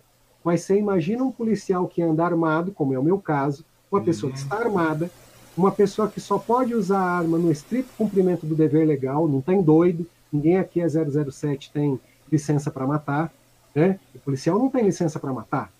Essa, essa, essa pseudo venda que as pessoas andam dizendo que olha, a arma, é isso, aquilo, aquilo é, é, começou a haver uma glamorização bastante grande com relação a isso, não. né, cara? A gente vê. Não, e a gente tá passando por um momento bastante polarizado. E hoje a gente vê, né, cara, a questão disso, de armamento e tudo mais. Não só isso, cara, mas alguns motes meio estranhos, né, Marcos Alexandre, que nós nunca imaginamos que fôssemos passar, né, cara? Arma é responsabilidade. Agora você põe um cara, tem que cuidar da vida profissional dele. Ele tem que cuidar nós produzimos, eu falei para falar mais da polícia científica, não vou, uhum. vou tomar liberdade, não vou, não, não vou entrar nas da PM e da civil, mas pensa comigo, nós em, não temos 5 mil profissionais científicos no estado de São Paulo, não chega a 5 mil, uhum. e nós examinamos 3 milhões e 500 mil peças de local de crime por ano e produzimos um milhão e meio de laudos por ano. O laudo que menos página tem tem cinco folhas. Um laudo, por exemplo, da queda de um helicóptero tem 1.500 páginas. Uhum. Então, imagina quanto estudo que tem nisso daí. E o cara é polícia, é cientista, é funcionário público, sofre toda essa pressão. E aí eu vejo, se fosse para chorar miséria, a gente já começaria chorando miséria. Mas assim, não dá para chorar miséria. E voltando dessa parte do armamento, talvez o meu pensamento seja é, não é pacifista. Uhum. Né? Bandido a gente não, não para é, conversando. Infelizmente, tem que parar com o uso progressivo da força. Eu ensinado isso na academia de polícia. Uhum. Né? E eu acho que está certo. Mas eu, eu dizem que eu sou faixa preta de jiu-jitsu. E uhum. eu fui fazer jiu-jitsu com 37 anos de idade. Né? Fui para o judô, do judô fui para jiu-jitsu. Então, quando eu aplico um golpe num colega, eu sei o quanto que dói tomar um golpe. Quando eu, to, quando eu tomo uma queda, eu aplico uma queda, eu sei quanto dói tomar uma queda. Uhum. Então a gente cria um respeito nessa troca. E aí eu fico imaginando assim, às vezes pensam que arma, ah, saca a arma e atira no cara é, o cara não pensa, eu vou falar como professor de direito que eu sou hoje. Sim. O que ele vai responder, se o cara sobreviver, o que ele vai responder? Ele vai ter que sustentar o cara e a família do cara. Desculpa, a verdade é essa. Né? Se ele matar essa pessoa, ele vai responder. Polícia científica, junto com as outras polícias, vai garantir dentro da porta da, da, da, da parte técnica que ele responda e uhum. seja feita junto. E aí o cara acha que ele andar com uma. E fora que ele não precisa nem matar ninguém. Só ele portar armamento ou portar. Verdade, verdade. Vai em cana. Verdade. E o interessante é isso, né, Marcos Alexandre? Eu fico pensando da seguinte forma, cara. Incrível, né? A gente sempre viveu lendo muito quadrinho, como o senhor falou, na época passada, década de 70, 80, lendo muito quadrinho. A gente assistiu muito filme, muita coisa. A gente vê que. Eu não consigo entender, cara, mas a gente consegue diferenciar aquilo que é ficção daquilo que é o mundo real, né, cara? Do sofrimento oh! real. E as pessoas não percebem isso, né, cara? Eu fico pensando, já estava assistindo um filme aí, eu não me lembro o que. Eu até achei. Eu até falei com a minha esposa, cara, eu tava de madrugada assistindo aí e tal. E daí era um filme com. Acho que é o Ken Reeves, eu não sei como é que chama. O cara é, tem é um, John Wick. John Wick, exatamente, cara. O cara dá quatro. É, é uma trilogia muito gás, muito elétrico. O cara mata todo mundo, o cara é arma para todo lado, é tiro para todo lado. Não é Meu, aquele, aquele, é ficção, cara. Aquele é ficção. Isso não pode ser aplicado no dia a dia, é velho. É ficção. Entendeu? Isso é ficção, velho. Assim como é sei lá, lobisomem, alguma coisa do gênero qualquer, folclore, é ficção, velho, mas as pessoas têm por Não. bem, cara, querer transportar isso pro dia a dia. Inclusive, a gente vê isso na voz de, de, de presidenciável, né? A gente vê um presidente Você... falando isso.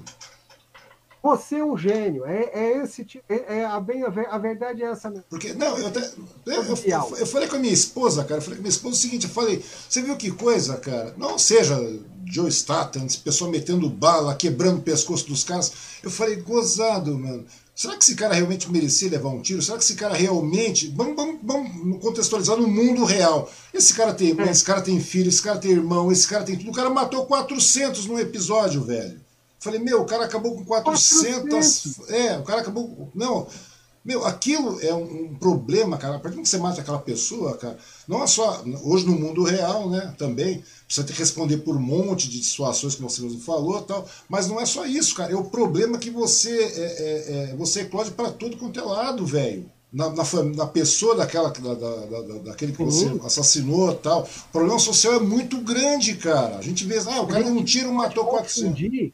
Quadrinho, nem videogame, nem, nem, nem, nem, nem nenhuma ficção como você está falando, com a vida real. Olha o caso que nós tivemos do massacre em Suzano. Eu conheço uma perita criminal que eu gostaria muito, vou pedir autorização para o meu superintendente, se ele, se ele permite, que a gente que é funcionário público, como diz Eli Lopes Meirelles, né, a gente faz o que a lei nos permite. Então a gente sempre tem o princípio da hierarquia, de, de pedir licença, e é uma coisa que é muito importante, que você me conhece, você sabe que eu prefiro pedir licença do que pedir desculpa. Né? É melhor você pedir licença que pedir desculpa. Mas Mônica Midori foi a perita criminal do local, lá na Suzano, na escola de Suzano, na Rua Brasil, onde minha filha fez japonês, cursou no centro de línguas lá. Então, a Alexia fez japonês, o Marquinho também fez japonês. Eu dei aula lá pelo projeto do Cafro, um uhum. lugar maravilhoso. E aí você vê, não vou entrar no julgamento do, do, das pessoas, né, dos adolescentes, mas foram lá e teve aquele massacre. Então, muitas vezes a gente precisa entender é a mesma coisa no judô e no jiu-jitsu. Não é porque no tatame você aplica um iponseoi, não é porque no tatame você aplica lá um sankaku de meia, um, um, um triângulo no cara, que aquilo é para você sair na rua chamando o cara para brigar e você vai dar um, um, golpe no cara e vai funcionar igual funciona o tatame. O tatame é esporte, competição. Pois é, não é, você dar um tiro no cara como, como o cara tira num, num determinado filme, numa determinada ficção, que você vai tirar na vida real, velho. E a, então, gente vê, a gente vê a glamorização como se isso fosse um direito e um dever do cidadão hoje, cara. Inclusive, autor, muitas é. autoridades incitando isso. É uma coisa complicada, né, Marcos Alexandre? Você está falando com relação a isso. Que tem é. que pensar qual é a intenção, né? Pois é, cara, pois é, pois é. Então eu fico pensando, né? Eu fico falando com, com várias pessoas aí, eu fico vendo, cara, como é que a gente pode chegar nesse estágio de raciocínio, cara, e ter uma boa parcela da população que pensa, passou a pensar dessa maneira. Na realidade, sempre pensaram, né? A partir do momento que você tem alguém para dar voz, o negócio desanda, né? A grande verdade é essa. Porque você vê. Eu, hoje a gente está falando, está falando com relação até aos containers, voltando um pouco mais, para você ver aonde chegou o descaso, né, cara? Nós. É nós, a polícia teve que adquirir 13 containers, cara. São gaiolas frigoríficas, são, são balcões frigoríficos enormes, né, cara? Para trazer aquele pessoal lá, são geladeiras enormes, para quê, velho? Por uma questão de, de descaso, realmente, não da Polícia Civil, muito claro que não. Mas estou falando de, de, de, autoridades que deveriam tomar frente, cara. Muito pelo política contrário. Pública. Política não, pública, não que tá não, não tem, nós não temos política, não tivemos política pública. Você não está vendo que essa doença está matando? Você não está vendo que o negócio é incontrolável? Você não está vendo que está morrendo as pessoas de um jeito ou de outro e você não tem mais controle? Qual é a solução? Vacina.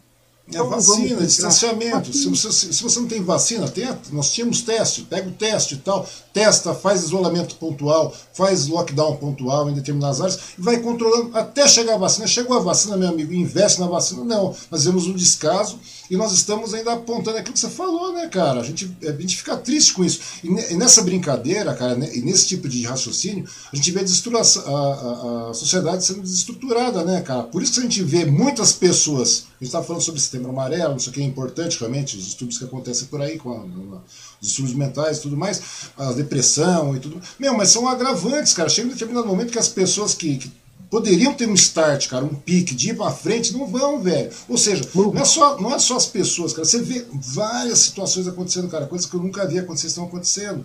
Eu fico pensando, eu falei, velho, eu fico pensando da seguinte maneira. Por isso você tem que trazer pessoas que agreguem, cara. Você tem que trazer pessoas que realmente vejam, mostrem que a situação tá, tá zoada, tá ruim, mas que você pode ir à frente, velho. Você pode ir de um jeito ou de outro. É, agregar, agregar. agregar. Olha que coisa simples que a gente estava falando aí. Tá tudo na, da IPCTV, na científica, barari, baró. Mas olha, olha uma, antes de falar disso aí, olha Não, não, não. Não, só para você ter uma ideia. Não, que eu sem querer tesourar, sem querer te importunar ou te, te, te, te, interromper, mas, pô, é aquela velha situação. Você tá aí. Eu sei que nesse meio tempo você também é professor, você dá aula, você estava lá, né? Meu, é aquela situação de sempre, velho. Quando a pessoa quer, dá para fazer. Entendeu? Tá. Você dá, dá para fazer. Tá. Pô, vamos parar, vamos não sei o que, tal, não sei o que. Eu conheço muitos professores, cara, muitos prof... eu conheço muitos professores mesmo, cara, nesse período de pandemia. Ah, é, professor é vagabundo. Não, não é, professor, não é vagabundo. Trabalhou muito mais até do que muita gente nesse período de pandemia. E o cara se preocupa. E, o cara, e você mesmo começou a procurar situações, quer dizer, você vê aquela coisa, tem, é, tem o trabalho, tem o dia a dia, tem a família, tem não sei o que, daqui a pouco você está atendendo o aluno em off, em, em WhatsApp, em, em, canal, de, em canal de, de YouTube e não sei o que, passando lição, entrando em acordo. Meu, tudo dá jeito, cara. Você tudo concorda? dá jeito. Tudo dá jeito. Não dá jeito se não quiser. Quando surgiu a pandemia, eu tenho que entregar essa, que aconteceu foi o seguinte, tinha alguns médicos, posso, posso falar o nome, doutora Sim, Flávia, doutor Henrico, médico. É, aí o, o, o, o doutor Maurício, que é o atual, chamou todos os assistentes dele, fez uma reunião e chutou o pau da barraca. Eu vou contar aqui um interno, mas uhum. a verdade foi essa. Ele falou: é o seguinte, esforço de guerra. Nós não podemos perder as pessoas essa foi, esse foi o discurso. Muito simples. Nós não podemos perder o nosso pessoal doença. Então é que é o seguinte: ninguém vai entrar aqui sem máscara, todo mundo vai usar luva, todo mundo vai dar um jeito de não ficar duas pessoas é, é, muito tempo na mesma sala. Vamos desligar ar-condicionado, é, não vai entrar no elevador mais de duas pessoas. Meu, foi uma operação de guerra que, que acontece? Isso eu posso falar. É muito triste falar, mas das três polícias, pro, pro, proporcionalmente, também da quantidade uhum. de polícia que a gente tem, se tivesse morrido mais gente, tinha acabado a polícia científica. Mas tem gente que. que é, tinha, tem, tinha tem acabado, mil, cara, não temos mais polícia científica, velho. Mas, Wang, no prédio principal, no Butantan, 750 funcionários são os laboratórios mais importantes da Polícia Científica da América do Sul. Nós somos a quinta melhor polícia do mundo. Não sou eu que estou falando. Nós temos os mesmos equipamentos de Israel, dos Estados Unidos, da, do Japão. Uhum. É, é, a gente não tem, talvez, é, um, um, um, número de funcionários, ou a gente talvez não tenha, é, é, vamos dizer assim, a gente tem muito caso. E talvez não tenha prédios também estão melhores, mas a gente para para pensar. Na realidade, cara, a polícia científica não tem. Na verdade, cara, a polícia científica não tem o reconhecimento que merece, cara. A grande verdade é essa. É verdade. É verdade, é verdade. A polícia científica não tem o reconhecimento que merece na sociedade, velho. Você concorda comigo? Porque ainda o pessoal não entendeu que o que põe o cara na cadeia de verdade é o DNA. O que põe o cara na cadeia de verdade é o fio de cabelo que põe o cara na cadeia de verdade é uma prova técnica. Não que a testemunha não seja importante. Jesus, é, jamais que a gente pode É o que sacramenta realmente, né, cara? É, é o que põe o cara na cadeia. Mas você pensa, mesmo com 750 pessoas dentro do prédio, a gente foi o que menos perdeu gente. Então a gente teve o menor número de contaminações de policiais, todos esses cuidados, que a gente foi o que menos teve é, perdas é, absolutas de vítimas pela Covid. É triste perder uma pessoa. É muito é triste. Mas a gente tem o orgulho de falar que a gente realmente pegou a ciência e aplicou no nosso quintal. Se a gente está vendo que a casa está caindo, se a gente está vendo que essa doença mata, o que, que a gente fez? Vamos fazer a lição de casa. Todo mundo de máscara. E hoje, é, a máscara ainda vale, hein? É obrigatório, Sim, tem claro. lei, obriga, e pode ir lá na polícia científica, tá todo mundo com máscara e todo mundo com luva à disposição. Criamos um botão na internet para o cara pegar e falar ao funcionário, mas eu máscara, ah, eu tô sem luva. Ah, eu não tenho álcool em gel. Não vem com chororô, com mimimi, não. Aperta o botão aí na, na, na sua intranet que aonde você tiver, alguém vai levar para você é, máscara, álcool e e, e, vai levar o ZPI para você não pegar Covid, seus Então, a gente não teve esse problema.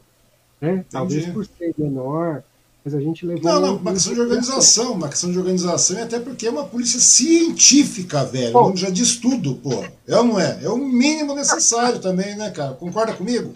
Onde a ciência é colocada em primeiro plano, pô. Não é verdade, Marcos? E tem mais, é aquilo que eu falo. Não é, não é verdade, pô. É uma polícia científica. Não é a polícia ruela, é a polícia científica, velho. Entendeu? Então, meu, o cara tem que saber realmente. É o princípio básico, cara. Que não é. É o princípio básico, que deveria é, ser aplicado em todos, em, em, todos os segmentos da sociedade, né, cara? Meu, fosse... e gestão pública, cara, o que, que é gestão pública? O que, que você quer de um prefeito? De pois verdade, é. o que, que você quer de um prefeito? Você quer de um prefeito que ele faça o aerotrem. Não, você não quer do prefeito aerotrem porque não é competência do prefeito. Sim. Você quer que o prefeito cuide da zeladoria do seu bairro e da sua cidade. É, cuide da zeladoria do seu município, é, cara. Entendeu? Cada um no seu. O que, que você quer do, do superintendente da Polícia Científica? Que ele abaixa a inflação? Não é dele.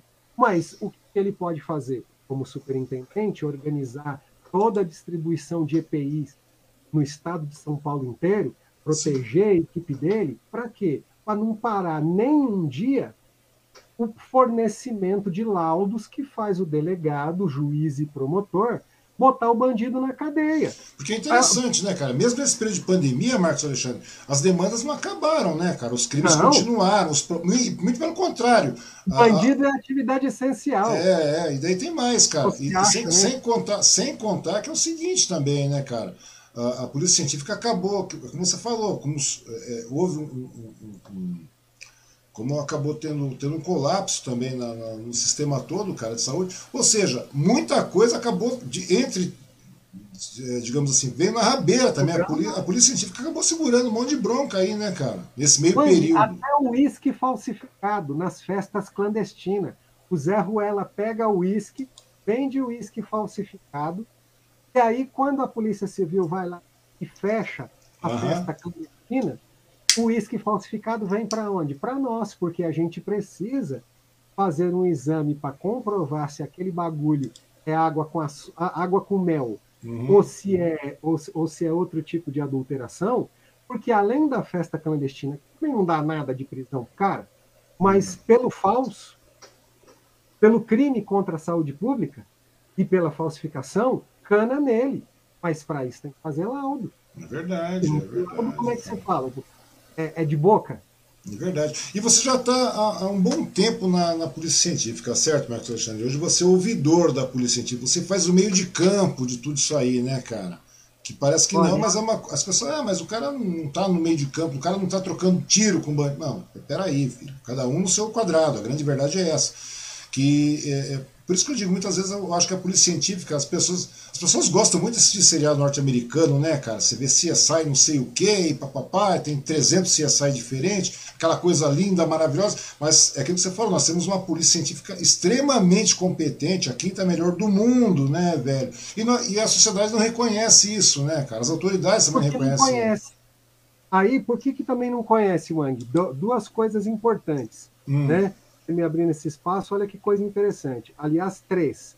A primeira é que é assim, eu estou aqui numa qualidade de Marcos Alexandre, professor, uhum. mas eu não posso separar o fato de eu ser um servidor público, ter uma Sim. vida pública, e aí presta bem atenção numa coisa. É, eu não estou aqui para me aparecer utilizando símbolos da polícia científica, que não tem aqui, Sim. nem utilizando é, o cargo na polícia científica para benefício próprio, até porque eu não vou ganhar um tostão a mais ou a menos por estar falando da instituição que eu trabalho há mais de 11 anos com muito orgulho. Mas para ter uma ideia, agora eu assumi uma ouvidoria que a gente criou, e quem criou de verdade foi o governo do estado de São Paulo, uhum. né? a Secretaria de Segurança Pública, a Superintendência da Polícia Técnica Científica. Nós já temos o doutor Eliseu Soares, que é o ouvidor das três polícias. Então, eu, muito feliz, ele, é, ele, eu fico muito feliz nesse sentido, não por, por uma questão racial, mas uma questão da gente ir rompendo o racismo estrutural, Sim. como disse Silvio de Almeida, né, esse filósofo agora que está tão em voga, que devia já ter sido redescoberto, Mas o Eliseu Soares, doutor Eliseu Soares, que eu tive o prazer de conhecer pessoalmente, encontrar em alguns eventos, ele é negro e ele é o ouvidor das três polícias e da minha. A verdade é o seguinte: um homem muito correto, muito ponderado. Quando tem qualquer inconformidade, algum crime, alguma denúncia, é passada para, e, chega aos ouvidos do ouvidor, né, para fazer um pleonasmo, ele leva até a corregedoria da polícia. Mas também, o próprio superintendente, né, ele pode levar uma inconformidade para a corregedoria de polícia. Sim. Muitas vezes ele pode abrir uma sindicância, uma apuração preliminar dentro do direito administrativo, e tem algumas particularidades no Instituto de Criminalística e no Instituto Médico Legal que também tangem com uma outra lei que está na nossa cara, que é a Lei Geral de Proteção de Dados, Sim. que prevê a figura de um coordenador, prevê a, figu a figura de um ouvidor e também escute é, as questões de denúncia em relação à Lei Geral de Proteção de Dados. O meu superintendente aproveitou que eu já cuido desde há, há 10 anos eu cuido da assessoria de na comunicação da polícia científica uhum. é, para me, me fazer aprovar meu nome, né, me fazer esse convite que eu aceitei muito honrado e a gente vai juntar o Fale Conosco, que eu trabalho, o Serviço de Informação ao Cidadão, que atende pela Lei de Acesso à Informação, uhum. O, a, a, a, assessoria de imprensa e essa ouvidoria nossa interna, jamais passando por cima da ouvidoria das, da, das polícias, que é o, o, ouvidor é o doutor Eliseu, Sim. mas a gente tentando fazer uma ouvidoria é, sem inventar roda na nossa instituição, para que uma pessoa que nem o, o Osmar Wang que é esclarecidíssimo. Ele pega e fala assim: bati o carro, ou bateram no meu carro. Eu não bato o carro, quem bate em, em mim é, é, o outro. Tá bom, bateu no carro. Aí foi para a delegacia, fez o boletim de ocorrência, o delegado pediu passe na polícia assim, fazer um, um, um laudo de constatação de danos, e o Ang levou o carro lá no Butantã, ou levou no IC da Leste, depois e levou no IC de Mogi das Cruzes, uhum. fez o laudo do carro, e aí o Ang vem embora. Ele não leva o laudo na hora, vem embora. Passou uma semana, o Ang liga lá para o Instituto de Criminalística de Mogi das Cruzes e fala assim: Olha, o Porto Seguro, meu seguro, está pedindo uma cópia do laudo pericial para que ele possa me pagar o sinistro do carro. E eu não tenho essa cópia. Uhum. É, aí eu gostaria de pegar uma segunda via, porque a lei me garante. Aliás, se eu morrer, garante para cônjuge, ascendente, descendente, irmão ou advogado, mesmo sem proteção. É um direito meu. E aí o que, que acontece? Você é maltratado pelo funcionário, que eu duvido, mas é maltratado pelo funcionário do outro lado do telefone. Ou você vê qualquer inconformidade dentro do IML. Deus livre guarde, vai levar uma prima até o IML Uhum. E lá a prima sofreu violência doméstica. A prima, ela por ser mulher, em questão de violência doméstica, dentro da Lei Maria da Penha, não interessa o que alguém tiver fazendo, tem que parar tudo e atender a vítima de violência doméstica mulher, porque a lei garante. Ah, mas eu estava fazendo uma necrópsia porque tinha é, uma, um, os familiares aqui esperando. Todo respeito à dor da família, não é que o morto não vai fugir, não é que o morto pode esperar, não é isso que tem que falar. O que tem que falar é que, infelizmente, a lei garante aquela mulher ser atendida com prioridade. Por quê? Porque precisa fazer a configuração das lesões que ela sofreu de, de, de violência doméstica, porque ela precisa levar para o delegado, para o juiz, para poder pedir uma medida protetiva para talvez ela não ser morta. A lei garante isso. Então, ela tem que ser prioridade. Mas vai que o Ang leva a prima e a prima não é prioridade. Uhum. Tem uma ilegalidade ou, de qualquer forma, uma inconformidade. Internamente, a gente vai tentar tratar disso, porque eu fico sabendo pela assessoria de imprensa, uhum. fico sabendo pelo conosco, fico sabendo pela, pelo SIC, e a gente vai tomar as devidas dentro da nossa instituição, e, se for o caso, o meu superintendente já oficiar ao, ao senhor ouvidor das três polícias, e se for de LGPD, que é a primeira ideia, ali disso, é, não pode vazar nome, dado pessoal, a gente não vaza cópia de laudo, Uhum. Wang, a gente não pode deixar a, a foto de uma pessoa que foi de um morto que passou por uma necrópsia. Então a gente está lá para servir o cidadão, mas a gente não pode deixar os dados vazarem. Pessoas acham, acham em geral, que lei geral de proteção é só dado de internet. Ah, invadiu a Econômica Federal. Não. Se eu entrar na, no seu. Não, a, a, a, Lei Geral de Proteção de Dados envolve tudo, cara.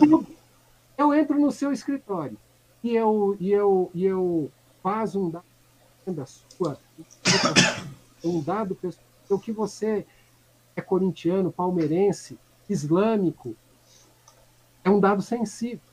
E é isso que nós, dentro da Polícia Científica, disse mesmo, uhum. a gente tem trabalhado, não é para ser a melhor polícia do mundo, mas nós estamos entre a quinta, a quinta melhor polícia do mundo de equipamento e de trabalho, né, mesmo com tantos casos, mas a gente quer oferecer dentro da legalidade o que existe, falo a gente, porque é o Estado, Sim. não é o Marcos Alexandre, não, a gente não busca Sim, promoção claro.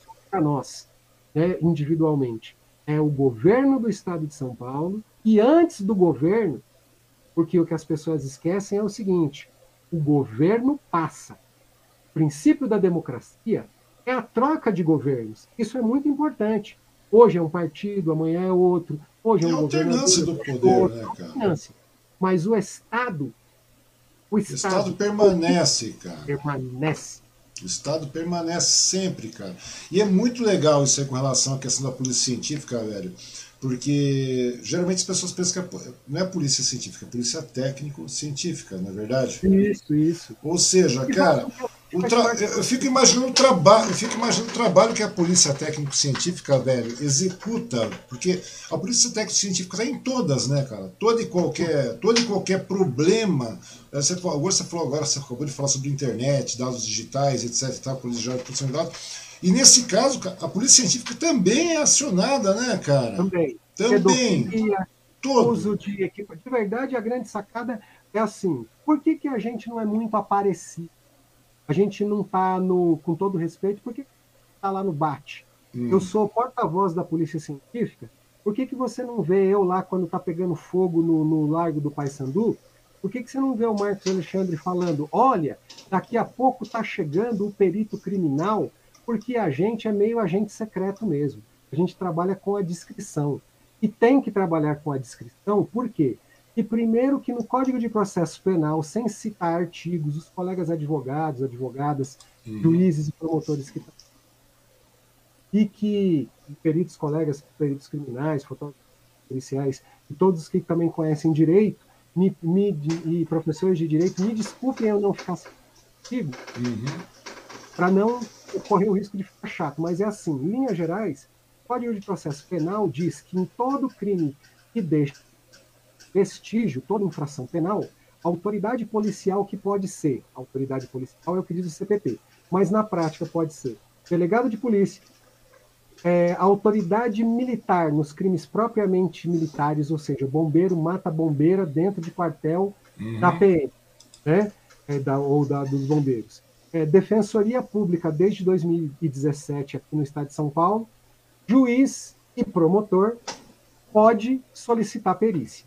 A perícia vai em todo crime que deixa vestígio, desde posto de gasolina, computador com pedofilia, desde é, invasão a, a, um domicílio, maus tratos é, acidente de trânsito, tudo e todo deixa vestígio. A gente não vai agir, por exemplo, nos crimes contra a honra, em linhas gerais. Uhum. O cara xingou, mas não tem a materialidade. Mas se o cara xingou e foi gravado. Xingou se existe materialidade, se existe materialidade, Isso... a Polícia Civil está, a Polícia é, Técnico-Científica é, está aí. E o Wang falou da polícia. É, não é um erro. A Polícia do Estado de São Paulo só separou da Polícia Civil por questão de, de, de tecnicidade. Porque pensa comigo, a polícia que investiga não pode ser a mesma polícia que produz a prova. Sim, é verdade. Não tem juiz e promotor? Exatamente, é o correto. Então, separou faz 23 anos. Então, há 20 anos, tem a polícia. Paulo, que faz parte o Instituto de Criminalística, com mais de 50 unidades no Estado, uhum. e o Instituto Médico Legal, com mais de 50 unidades espalhadas pelo Estado. A sede fica no Butantã, lá na Mão Corvo Filho. E a gente presta serviço principalmente para o para o Judiciário e para o Ministério Público. Mas o que a gente precisa entender é que a gente não é separado da civil Sim. e nem separado da PM. A Polícia Civil, a Academia de Polícia, é da Polícia Civil, e eu tenho muito orgulho de também ter feito academia da Polícia Civil. E a nossa corregedoria é da Polícia Civil. Sim. Então a gente não é inimigo, a gente é parceiro. Sim, exatamente. A... Aquilo que você falou, apenas há um desvio, uma falta de vínculo nessa questão, porque é uma questão de, de, de tecnicidade, como você mesmo falou. E sem contar, é, porque são segmentos diferenciados, cara. Não adianta você chegar e, e, e, e colocar todo mundo. É, é, aquela velha coisa, né, cara? Dentro da, de uma instituição eles têm vários segmentos, cara. Então não tem como você colocar tudo. O cara que tá na rua, o cara que é o delegado, o cara, o cara não tem condições de fazer isso, velho. Não dá. Não dá, não dá, velho. É impraticável. É que nem você, Andy. Você, na mídia, você é no mínimo dois. Aí o cara fala, nossa, mas eu vi um programa do Ang em tal lugar. Nossa, eu olhei na internet, não apareceu para tal lugar. Nossa, eu vi tal coisa. Por quê? Porque uma coisa é uma coisa, outra coisa é outra coisa. Né? Acho que não tem termo mais científico que esse. É Às vezes você tem um público-alvo para um determinado tipo de produto de comunicação que tem o Talk Wang, e você vai focar neste público de uma forma diferente. Às vezes você faz parte de uma empresa de mídia, tem outro produto de comunicação, vai ser outra coisa. É mais ou menos como é a Polícia Científica no estado de São Paulo. Mas todas as três polícias, isso eu posso garantir, é, é, falando não em nome da Secretaria uhum. Né? mas eu eu eu tô ali né, na frente e eu vejo que nosso senhor secretário, o nosso superintendente, o nosso delegado geral e nosso comandante geral da polícia, eles realmente têm um compromisso. Nós temos sido muito felizes de ter neste contexto um, dirigentes que realmente pensam nas pública. E mesmo nessa época da pandemia, a gente tem que entender uma coisa. É, a gente pode analisar e ver, todo dia 25 sai os índices de segurança. Uhum. Precisa melhorar muito? Precisa melhorar muito. Tem dado, infelizmente, que a população negra tem sido a maioria daqueles que sofrem é, violência, não só policial, mas violência de todos os sentidos, pela questão econômica principalmente. Sim. Mas a gente tem visto cair os índices de, de criminalidade em São Paulo que precisa cair muito mais. Mas eu acredito que não é só de segurança, questão também de questão social. Sim, são políticas sociais que devem ser implementadas, né, cara? A grande verdade é essa. Na realidade, a gente imagina que sempre pensa, ah, vamos agora começar a implementar as políticas sociais no novo governo, coisas que não acontecem. E daí. Vê a Cracolândia, Wang. Pois é. Você acha que lá é polícia que resolve? Não, não é, cara. Claro que não. De maneira nenhuma, cara. Não é polícia que resolve, não é colocando pedra embaixo de viaduto, não é nada disso, cara. O importante é você realmente ter política pública e social, cara. É a única maneira de você reduzir o pessoal fala, nossa, que papo de, de, de. O pessoal acha que eu sou um cara de esquerda, extremamente de esquerda. Eu acho que, infelizmente, a questão não é você ter um papo de esquerda ou não, cara. A grande verdade é que só reduz, só encaminha a partir do. que nem todo mundo tem a mesma oportunidade que a gente teve, Marcos Alexandre. Não é verdade? Tudo bem, a gente poderia ter descambado também, não descambamos. Né? A gente não tem, tem acesso à cultura, tem acesso a. É, é, é, é aí em situações, aquilo que você falou, mas muitas pessoas não têm. Então, meu amigo, tudo isso aí são passos para a criminalidade, tudo, tudo, isso são passos para o descaso com a saúde pública, para você ver a questão de pobreza. Só estamos tá pela pobreza novamente, Marcos. É uma coisa absurda, né, velho? E vem cá, e, e, e, devido a esses descasos que você vê, que são descasos sociais de política pública aí, velho, realmente, esses, são 11 anos que você está lá. É inacreditável, cara. Quando eu conheci você, você estava lá no Moji News, hoje você está aí na, na Polícia Científica, técnica científica, e sendo o ouvidor. Ou seja, você acaba fazendo meio de campo de tudo isso aí, cara. A grande verdade é essa. E não é só isso. Não é só fazer o meio de campo. É você criar soluções também, né, cara? Criar soluções. Num, num, numa esfera da, da na área de segurança, por exemplo, que é uma área que tem uma demanda enorme, né, cara? E muitas vezes tem que começar então, a criar soluções, né, cara? Mas são... tudo assim tudo é simples. Simples não que vai inventar a roda. Uhum. Mas você tem uma coisa importante, querendo fazer, faz. Quando eu entrei, no primeiro ano que eu entrei, a gente tinha um problema gravíssimo que a gente apanhava da Globo quase todo dia. Uhum. Todo dia de manhã o cara falava: cadê a perícia? A perícia não chegou, são 30 quilômetros de congestionamento. E a gente ficava todo sem graça. Porque como é que a gente vai falar que a gente não tinha recebido a requisição da, da autoridade policial? Como é que a gente ia falar um serviço público que a gente simplesmente não sabia? que tinha. E tem mais, coisa... não, e tem mais, você me falou um negócio interessante, cara. A cadeia não sei o que, tal, são 30 quilômetros de congestionamento, como é que não chegou a polícia, tal, etc, como é que não chegou a perícia. Primeiro, não tem uma política de mobilidade urbana, velho. São 30 quilômetros de, de, congestionamento por aí, velho, entendeu? Já não temos política de, de, de... É verdade, cara. É. É impraticável, é. Não tem cara. helicóptero científico. Não tem helicóptero, velho. Não tem helicóptero, não tem nada. Não Você... tem. Então, quer dizer, é muito fácil chegar de manhã, o cara da, da, da, Globo batendo de manhã, teve um acidente, o cara morreu, tal, não sei o quê. Pô, vamos, vamos colocar na loja, nós temos 5 mil profissionais em todo o estado, não é isso? Fala a verdade, cara. Fala a verdade. Vamos ser pé no chão, cara. Tudo bem, nós temos, o melhor, nós temos os melhores equipamentos, as melhores tecnologias alinhadas no mundo todo, mas nós temos 5 mil profissionais, profissionais internos e de campo, cara. Só, só então, dentro, são 750 pessoas que estão dentro aí, cara, não é verdade? No Butantan. Então, como fica? Você concorda Agora, comigo? Que quem está do lado da televisão, vendo a televisão, imaginava, meu, que negócio é esse absurdo? De manhã cedo está lá a marginal travada, porque o, o, o, a perícia não chegou ainda. Meu, mas ninguém avisou a gente, não é avisar, não é avisar de mandar pombo correio. Tem que vir uma requisição da autoridade policial, é um serviço administrativo. Mas a gente apanhava direto. E aí de manhã apanhava da Globo ou da Jovem Pan, a verdade é essa, uhum. né? Os canais CBN, e quando chegava à tarde a gente apanhava do, do, do Datena. Aí uhum. vinha lá o programa tipo Aí vinha falava: Olha, acabamos de achar um corpo.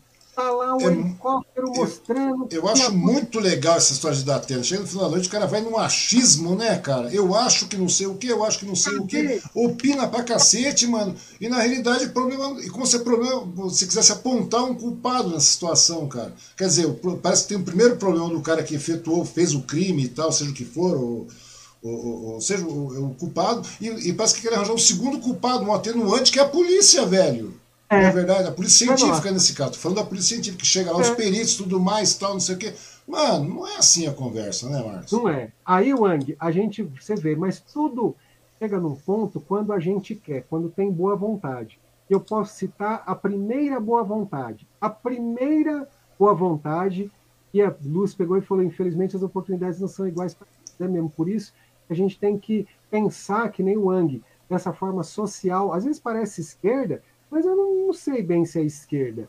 Acho que é justiça, dar a cada um o que é seu. Mas voltando, doutor Celso Perioli, que tinha me convidado para ir para a assessoria de imprensa, falou para mim que ele tomou, a verdade é essa, ele tomou um esbregue do governador na época, o Alckmin, uhum. e falou para ele, ô doutor Celso, como é que o senhor não sabe que uma ciclista teve um braço arrancado em plena Avenida Paulista, e a perícia não foi lá ainda para fazer o, a perícia do local. O doutor Celso falou: não sei, governador, eu não sei, porque ainda não chegou a notícia nossa.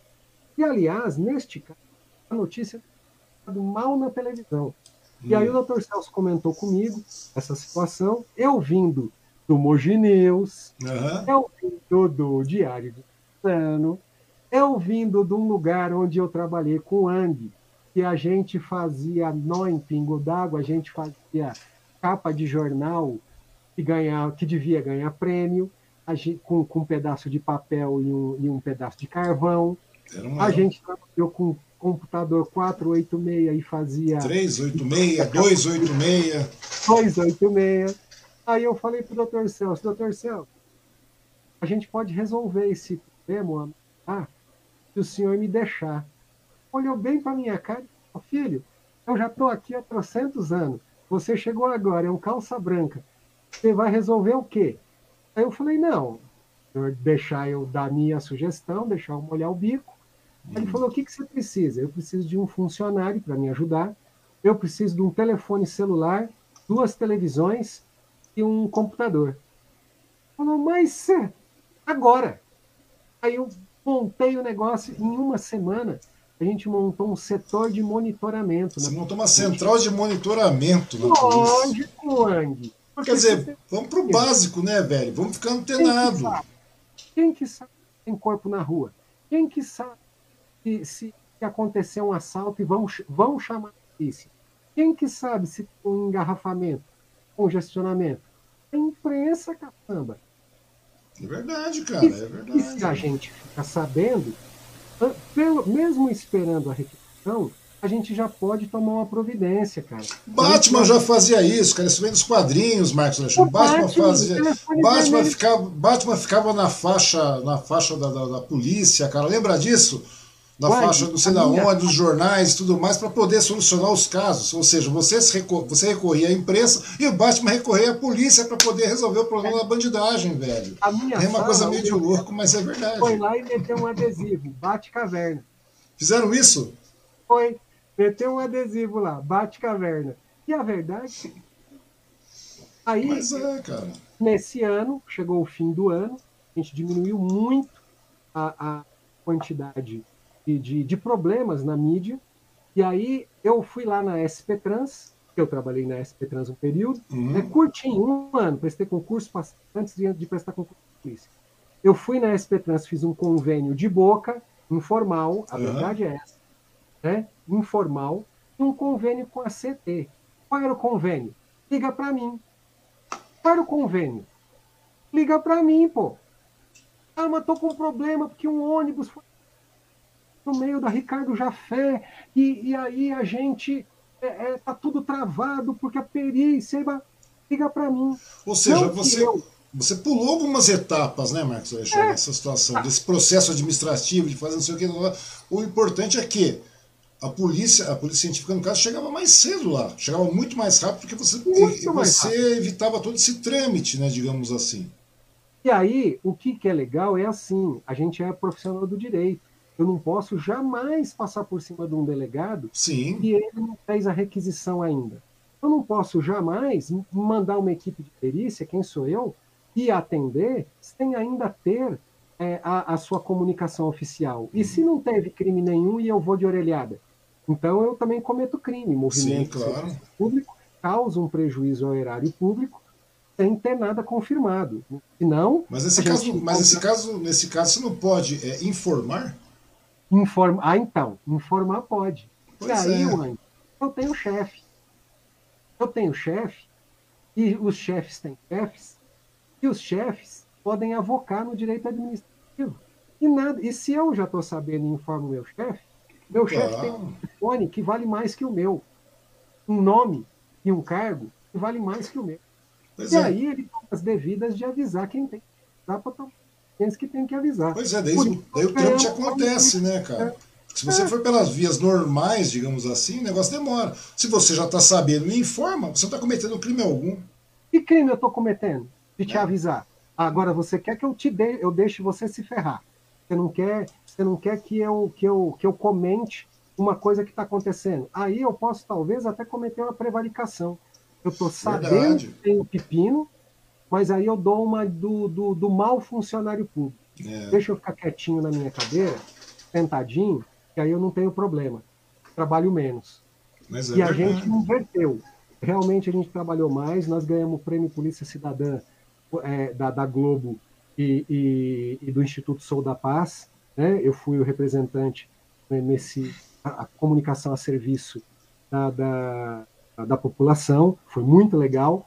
E aí, olha como é que um, um, um fio de cabelo puxa um caminhão. Isso foi vindo, vindo, vindo, vindo, vindo, vindo, vindo, vindo, vindo, vindo, até que teve um perito que teve uma ideia. Hum. Samba, por que, que a gente não pega todo esse negócio dessa informação e cria um sistema? Que sistema? Que todo mundo fique sendo avisado ao mesmo tempo. PM, civil. E como a gente faz isso? Aproveita um legado da Copa. Qual o legado da Copa? O CICC, Centro Integrado de Controle de Central de Comando, que fica lá do lado da rota, lá no metrô Tiradentes. Juntaram informação, cara. É, juntaram no mesmo lugar. Um cara da CT, um cara da SP Trans, um cara, uma equipe. Uma uhum. equipe da PM, uma, uma equipe da, da científica, e fala todo mundo ao mesmo tempo, cara. Você tá com um problema da, com a PM, o perito levanta, vai lá na, na, na, na, no, no, na, bainha, na baia lá onde está os PM, e fala, ó, oh, a gente está com um problema assim, assim, assado. Aí o cara da PM levanta, vai lá na outra da civil e fala, meu, outra coisa, teve um trólebus lá, a, é, pessoal da SP Trans, mas lá a energia elétrica mata. Vocês não podem desligar? Então, é isso que, o que eu fiz gestão pública, dois anos de especialização em gestão pública. Autonomia de gestão, a grande verdade é essa, cara. Economia de gestão, cara. E o que, que é economia de gestão? Conversa. Não é, só, não é só economia, mas é autonomia. Conversa. Autonomia também, né, cara? Autonomia. Vai lá e faz, cara. Meu chefe vira muito. Estou falando aqui do Dr. Maurício Rodrigues Costa, que é o atual superintendente. Eu passei pelo Dr. É, é, Ivan, que foi nosso superintendente, pela doutora Norma, também pelo Dr. Paulo Argarati e uhum. pelo Dr. Celso, que foi que me levou. Hoje nós estamos com o nosso superintendente, o Dr. Maurício. É, de todas as administrações, cada um teve a sua característica é, benéfica. A sua Eu contribuição, né? Cada um fez uma coisa boa. Mas este atual faz uma coisa bem interessante. Ele pega e fala assim: conversem uns com os outros. Ponto. Ah, mas olha, porque eu tinha uma ideia. É, já falou com o engenheiro tal? Não, não falei. Vai lá, fala com ele primeiro, depois você conta para mim. Aí, ó, oh, eu tive uma ideia. Você já falou com o tal? Vai ver a viabilidade não, disso, cara. É ou não é? Então, conversa, cara. Agora não, você trabalha no mesmo lugar, você vê o cara todo santo dia, mas você cuida só dos seus problemas, do seu mundinho, e não conversa com outro cara. E aí cada um fica com o seu problema, mas ninguém resolve nada. Manja o inferno, o inferno, Andy, da filosofia oriental que você tem.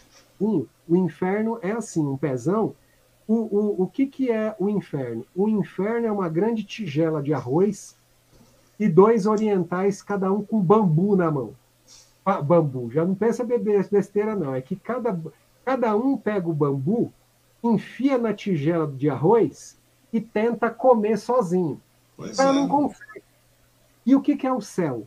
O céu é a mesma, mesma tigela coisa. de arroz, os mesmos dois oriental com bambu imenso, só que cada um pega. Um alimenta seu... o outro, cara. Um alimenta o outro, pô. Cada um ajuda o outro a alimentar-se. A grande verdade é essa. Uma coisa interessante com relação à questão da, da, da, da filosofia oriental que você falou, Marcos Alexandre. Parece que não, cara, mas a gente vê isso acontecendo muito. Pô, você estava lá, você, não que você estivesse no Japão, mas você teve contato direto com o pessoal do Japão e tudo mais, e, e, a, e a, filosofia não só no Japão, mas na China também, muitas dessas, dessas pessoas. É claro que existem suas discrepâncias aí, mas no geral, cara, você vê que as, eles, a, a, a, vamos pegar o lado empresarial da coisa, o lado do funcionalismo e tudo mais. É incrível como os funcionários participam ativamente da construção da empresa, né, cara? Porque são parte é, integrante, cara. Puxa para si, cara, entendeu? Ou seja, a empresa não vai quebrar, tal, etc. Tá passando por percalço. A gente viu isso acontecendo. No terremoto foi uma grande uma grande demonstração disso, cara, entendeu? O tsunami. O tsunami também, cara. Então você, você vê. Você... Não é ser bonzinho. As pessoas muitas vezes falam assim: eu defendo muita parte da afetividade, eu converso com aluno. Hoje eu estou há seis anos como professor, quase seis anos na, na, na Faculdade de dos Palmares, uhum. e lá eu sou coordenador, uma faculdade de negros, não é de negros, porque metade é branca e metade é preta dos alunos que estão lá. Né? Lá a gente é bem inclusivo, mas é o doutor José Vicente, que é, que é o, o, o grande fundador com a comunidade e o reitor da nossa faculdade, é bem inclusivo. Uhum. Mas eu paro para pensar uma coisa assim: meu, a, a, gente precisa entender, pegar não só dos orientais, mas dos próprios africanos, Sim. pegar esses conhecimentos, essa história de vida e trazer para o ocidental, para a nossa ocidentalidade a gente para para analisar uma coisa. Você pega várias tribos é, africanas, lá do, do pessoal mesmo Zulu, aquele pessoal uhum. que não tem noção de nada, o etíope. Pega um etíope e vai na São Silvestre e vê o cara correndo. O cara lá na Etiópia, ele corre, não que isso seja desejável, mas ele corre com duas garrafas PET amarradas no pé de chinelo. E Verdade. o outro costura e faz um chinelo para ele e dá para ele correr. O cara tem uma vaquinha, ele não mata a vaca. Ele sangra a vaca e bebe o sangue da vaca e dá o sangue da vaca porque o leite é insuficiente, os filhos dele beber. É até triste. Mas é a solidariedade. Pega o japonês. O japonês não é que ele é bonzinho, é a sobrevivência. Ele vai pegar o papel lá no estádio é, das Olimpíadas porque ele quer mostrar para o mundo que ele é um cara educado. E às vezes a gente que é brasileiro, a gente que é ocidental, a gente entra numa, numa coisa que é assim: eu não posso ser bonzinho demais porque eu sou trouxa. Meu, eu tô. Eu, eu ia falar que eu tô ia, ia andando porque os outros pensam, né? Mas não é verdade, porque a gente vive em sociedade, a gente verdade, vive cara. a imagem. O que você faz, o que você faz diretamente impacta no seu próximo, cara. A grande verdade é comigo. essa. É, é, é, é, é demérito eu, eu, eu tratar os mais velhos com educação? É demérito eu fazer o bem com as pessoas? É demérito eu passar por trouxa? Não é demérito. Mas eu tenho que me envolver nas coisas. E se envolver é, é se arriscar. É, até porque se passar por trouxa é um condicionamento que alguns fazem, né, cara? Alguns creem. Não que você esteja passando por trouxa, cara. É muito pelo contrário. Eu acho que a gente está vivenciando a situação toda do nosso país, cara por uma questão de realmente descaso, cara, uma questão de descaso de educação, realmente, cara, de cultura, né, cara, de bom senso, de racionalidade. Racionalidade, cara, solidariedade é uma coisa que. Eu, eu, eu vejo que isso aí, cara, é uma questão. Aquilo, eu estou falando de solidariedade, dá a impressão, olha, o, o Ang está sendo muito piegas, não é, não sei o que. Mas não, cara, inclusive na, na, na, polícia você fez isso, cara, uma questão de solidariedade, cara, entendeu? Porque dói eu ver o cara criticar como, como eu vou te contar a verdade eu já tive, eu já tive o telefone, ligar para o repórter uhum. e falar para o cara, ô oh, meu, qual é que é a sua? Como assim, qual é que é a sua? É qual é que é a sua mesmo. Você está falando mal do perito, dizendo que o perito não, não, não foi lá no local, que a polícia científica até agora não atendeu. Você quer ferrar o cara por quê? Por que, que você quer ferrar o cara? Você, ou, ou o cara fala, ainda não foi entregue o laudo pericial. Meu, como não foi entregue o laudo pericial? Você acha que laudo pericial é fritar batata? Você acha que você faz um exame de DNA é, é, em uma semana, em 15 dias? Faz, desde que a gente pare todos os trabalhos que está fazendo para fazer só esse laudo. Ah, mas um laudo de paternidade, um, um teste de DNA de paternidade, o cara faz lá em dois dias. Então, mas ele tem quantos casos? Um laboratório particular tem quantos casos? Aí, um laudo toxicológico o cara faz lá em uma semana. Meu, mas agora, quanto, quanto você, quantos casos você acha que a gente tem no laboratório de toxicologia do IML, que atende o estado de São Paulo inteiro, faz toda a análise de todos os, os, os embriaguez do estado Sim. e faz todos os casos que tiver veneno. Boa noite, sim, para PQT. Então, nós estamos falando em 3 milhões e 500 mil unidades de, de material de peça de local. É um número absurdo, cara. É um número extremamente absurdo. E 1.500 laudos. E aí eu vou deixar o repórter falar mal do, do, do, do meu colega? Ele não está falando mal de mim. Eu estou escondidinho. Mas ele está falando mal de um médico legista, de um perito criminal. Ele está falando mal do cara do IML, do, do cara que dirige o, do, o carro de cadáver. Não é que eu sou bonzinho. Mas, meu, eu conheço os caras, eu conheço o chefe da recolha de cadáveres, o Edilto, né? Bacharel em Direito também, que está nos assistindo, mas eu, eu, eu conheço o Edilto. Eu sei que os caras, 5, 6 horas da manhã, estão lá na rua recolhendo cadáver. Acha que é fácil? O cara só não foi recolher o cadáver que está mostrando na televisão, ou porque ele não soube ainda, ou porque ele está lá na Penha e o cadáver está lá em Guaianazes e ele tem que passar pelo restinho da radial todinho para chegar lá. É, esses são detalhes Agora, que as pessoas não, não, não, não, costumam falar, né, cara? A grande verdade é essa. Porque, pô, são 3 milhões e 500 mil peças, né, cara, de amostras que vocês recebem por ano. Você, é um número absurdo, cara. Faz a conta, faz a Agora, conta. Nós temos 700 profissionais lá dentro, 750 que você falou, não é isso? Então, que é e, e 750 que ficam lá dentro. Depois tem pessoal que faz a logística disso, tem pessoal que faz da rua, pessoal de campo, que vai colher material, pessoal que vai. Meu, tem pessoal que está enfiado em laboratório, que realmente sai a campo, crimes digitais, tudo mais. Tudo isso aí, cara, é uma coisa realmente absurda. E quando eu falei com relação à questão de solidariedade, não é só isso, cara, de você implementar soluções, é uma questão de ser solidário, né, Marcos Alexandre? É. Que as pessoas... Eu não quero mal os outros. Exemplo, o Wang, estou aqui com o Wang. Vamos dizer que é, é, eu, eu, eu saiba que surgiu uma tecnologia que ela é revolucionária, que ela vai melhorar em muito o talk com o Wang. Aí o que, que eu falo? Ah, vou contar para o Wang não, não vou dar essa sugestão para o Wang não, a não ser que ele me dê aí uma grana muito grande. Aí você fala, meu, mas espera aí, você vive de vender essa tecnologia? Não. Você trabalha com isso? Não. É, o que a sociedade ganharia se um cara que nem o Wang tivesse um alcance melhor assim, assim, assim, assado? Nem tudo é dinheiro. Se eu fosse trabalhar como polícia a, a, pelo que eu recebo, vocês sabem e têm noção do, do, salário do policial. Infelizmente, aqui em São Paulo a gente está bastante defasado no, no, ranking brasileiro, né? É verdade, é só olhar na internet. Mas, assim, é, ou se eu fosse trabalhar pelo que eu recebo para ser professor, eu não saia de casa. É ah, o homem que. Ah, eu, eu, penso assim, a frase não é minha, mas a ideia eu, eu absorvi. Uhum. O homem que ele trabalha de acordo com o que ele recebe, trabalha de acordo com o que ele recebe e nada mais. Só bate o cartãozinho. A verdade é que ele recebe muito mais do que ele merece.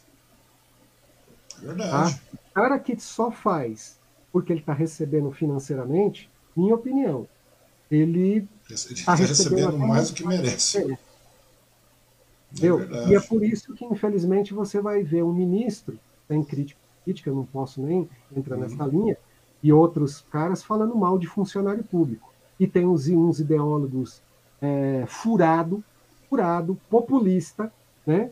E fala, não, porque a gente precisa acabar com estabilidade. Aí, o cara prestou um concurso e se, e se escorou. O cara é funcionário. Meu, meu. Os caras estão falando sem ter noção do que estão falando. Conhece não conhece, não conhece. Não conhece. Não conhece. Não conhece. Vai ver que tem funcionário público federal que está aí a trocento aumento. E eu vou falando, vai ver no, nos estados aí um monte de funcionário público não sem aumento. Eu trabalho com. Eu sou eu conheço excelentes. Sim, eu conheço ótimos. Vários, muitos, muitos excelentes. Eu conheço poucos funcionários públicos que trabalham. Eu conheço um ou outro que chegou para mim uma vez uma, uma, um cara e falou: Ô oh, meu, tem um lugar aí para se escutar aí junto com você? Eu falei: Como assim? É que faz dois anos, eu tô há dois anos de me aposentar e eu queria um lugar eu ficar quietinho, sem fazer nada. Aí eu falei para ele, putz, aqui não é o lugar, aqui você vai ter que vir todo dia, ou você vai ter que vir em dias alternados, fazer plantão, o cara vai te ligar no sábado domingo. E é isso, cara, eu não quero isso aí para mim, não. Aí eu falei para ele, desculpa, fica até pesado. Eu falei, meu, então ou procura uma rede ou morre.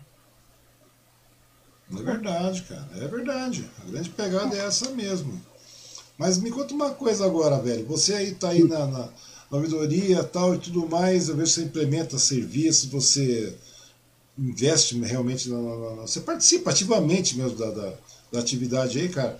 E o que, que, você acha que pode ser melhorado aí, cara? Como é que você acha que pode melhorar a questão, criar esse dinamismo todo? Porque você tem, você é um cara meu, eu vejo que você é um cara sempre muito aplicado com relação a tudo Você é um cara, como eu te falei desde o começo da nossa conversa, você é um cara muito à frente. Eu não sei se é devido à questão visionária que os quadrinhos te deram, não sei se é porque realmente no meio, meio tempo. Nós conversamos muito. Ontem nós conversamos uma hora e meia, né? Anteontem, né, cara? Uma hora e meia. Falamos sobre quadrinhos, falamos sobre.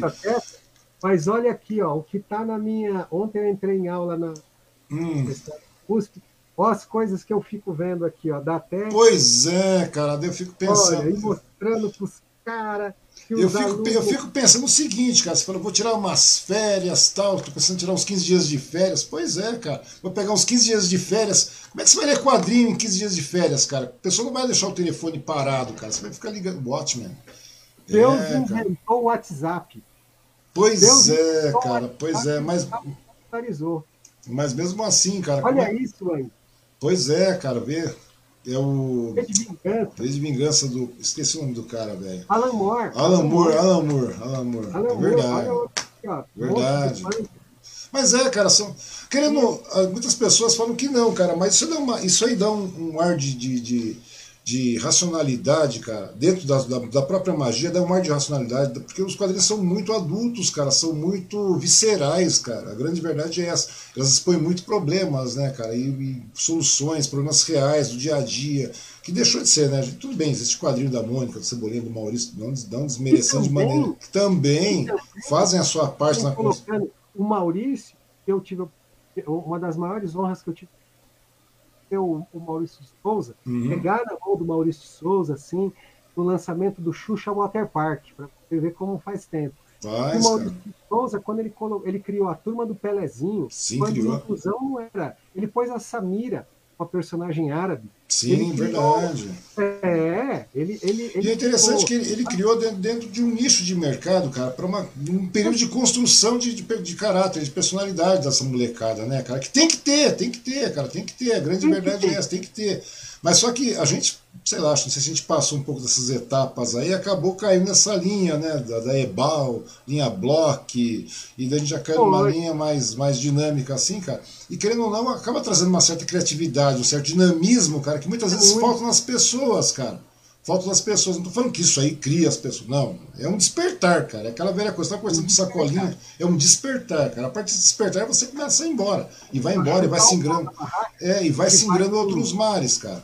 E aí, como é que você vê, cara? Eu sei que você pelo que eu estou vendo, você, você gosta da, da, da, polícia científica, da polícia técnico-científica, você gosta muito, eu vejo muito aí. Jiu-jitsu agora, você gosta demais também. Um belo dia eu estava vendo, lá tá o Marcos Alexandre, lá tal, dando rolê de, de, de, de, o pessoal do jiu-jitsu, não sei mais o que, tal, se matando na pancada lá, entre aspas, né?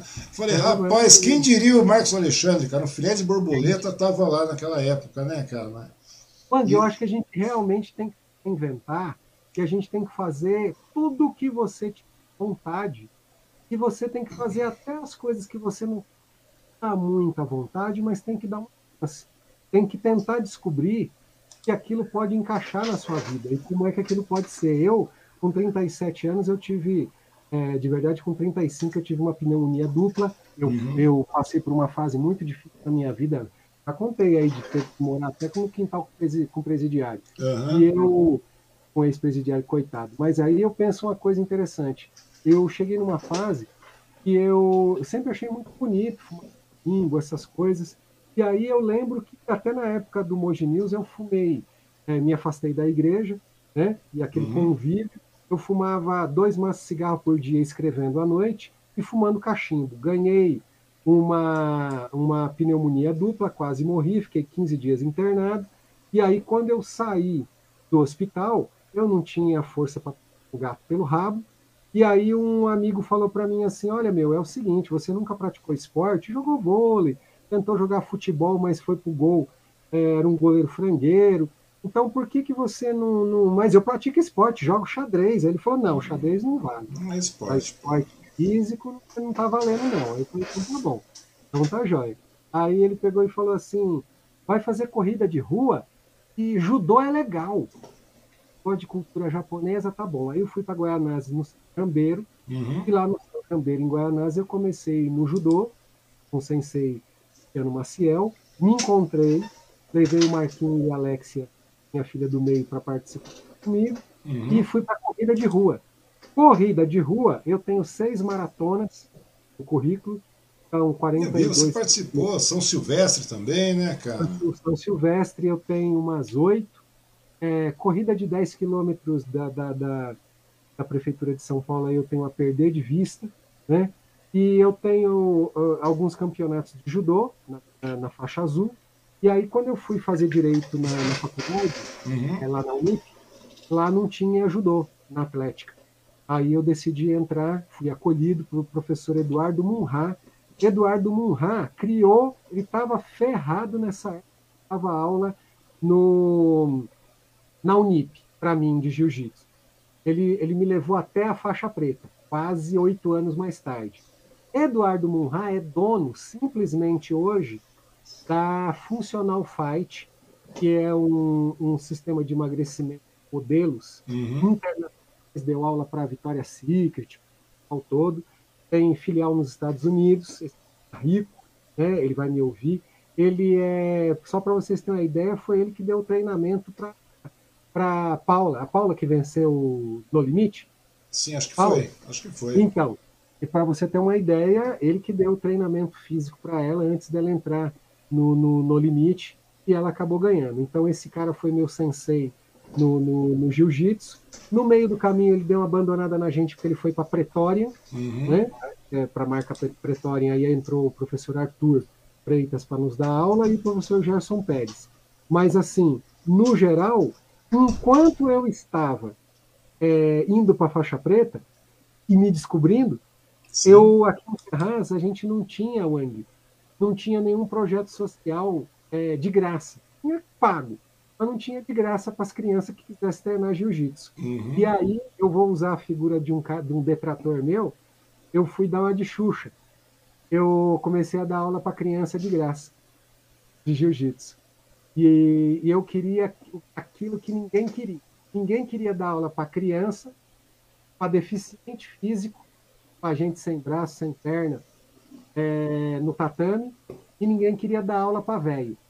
O aluno mais velho que eu tive tinha 68 anos, Muito legal isso. o né, aluno cara? mais novo, 6 anos, e a gente teve entre os alunos, aluno surdo e mudo, ou, ou, ou surdo, né? Que não é surdo-mudo, é surdo. É surdo. O cara é surdo, automaticamente ele passa a ser mudo também, cara. O cara não sabe falar, pô.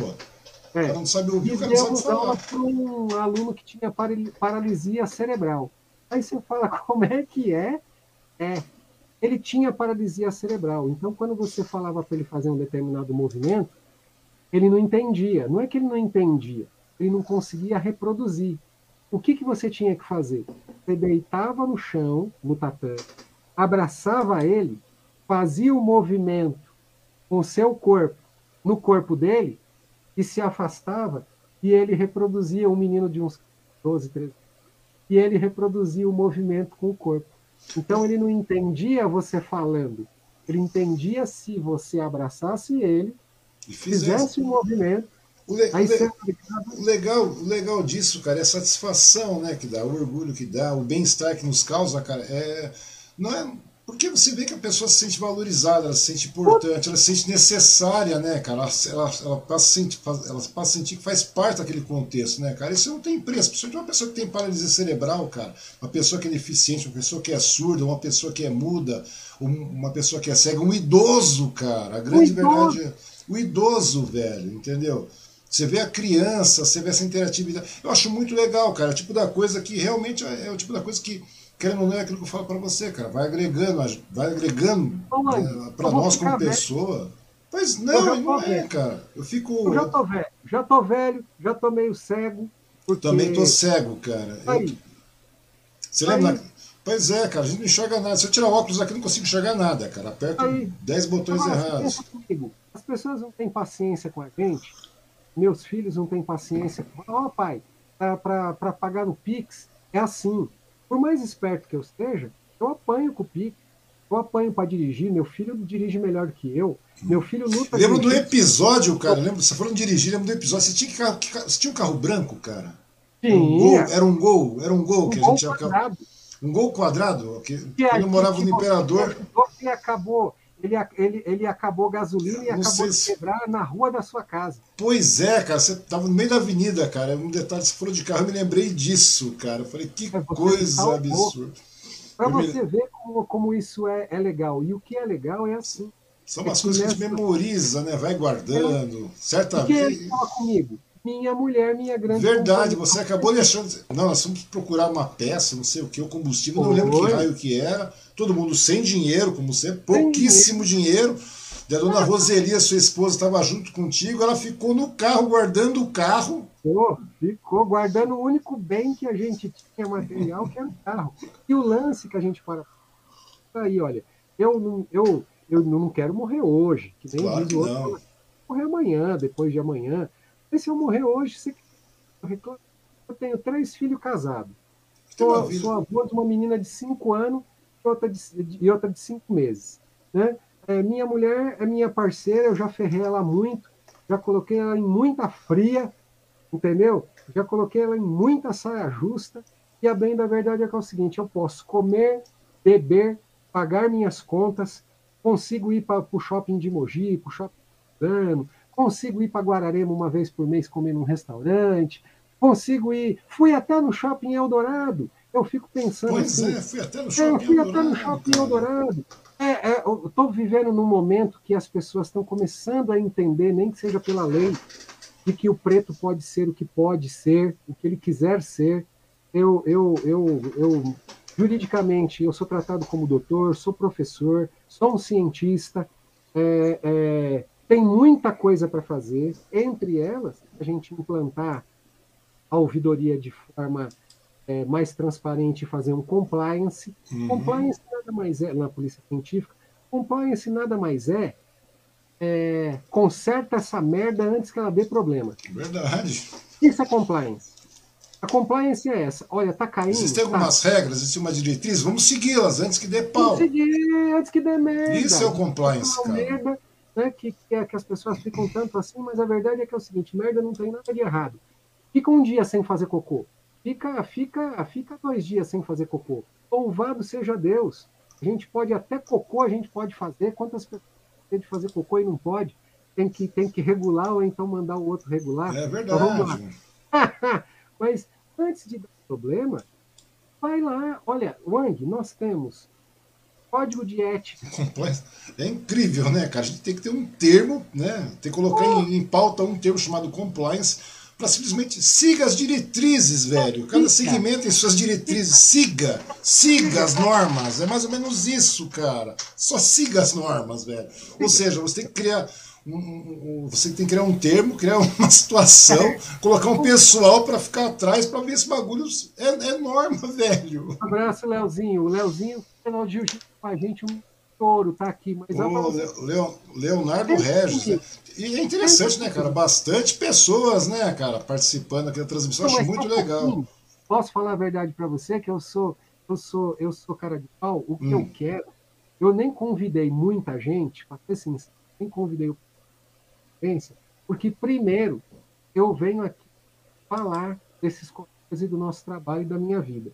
Depois eu vou pedir licença do meu chefe. Ele permite a gente colocar no nosso EAD da Polícia Civil. que legal. EAD. Colocar esta, esta entrevista que, que, que você que não é uma entrevista, é um bate-papo muito Obrigado. simpático de ver um, rever um amigo, cara, de muito tempo. Obrigado. Hora dessa, você está mais Obrigado. convidado para vir em casa aqui, cara. Eu queria, verdade. eu te agradeço desde já, a recíproca verdadeira, e eu queria deixar esse talk no nosso EAD para os peritos criminais, médicos legistas, desenhistas, para os fotógrafos, para todos os colegas assistirem, e não que eu seja um exemplo, eu não sou exemplo para ninguém, né? Mas, mas é uma coisa assim, é desta forma que eu trato a imprensa há mais de 11 anos, que você é um colega da imprensa, Sim. Tá?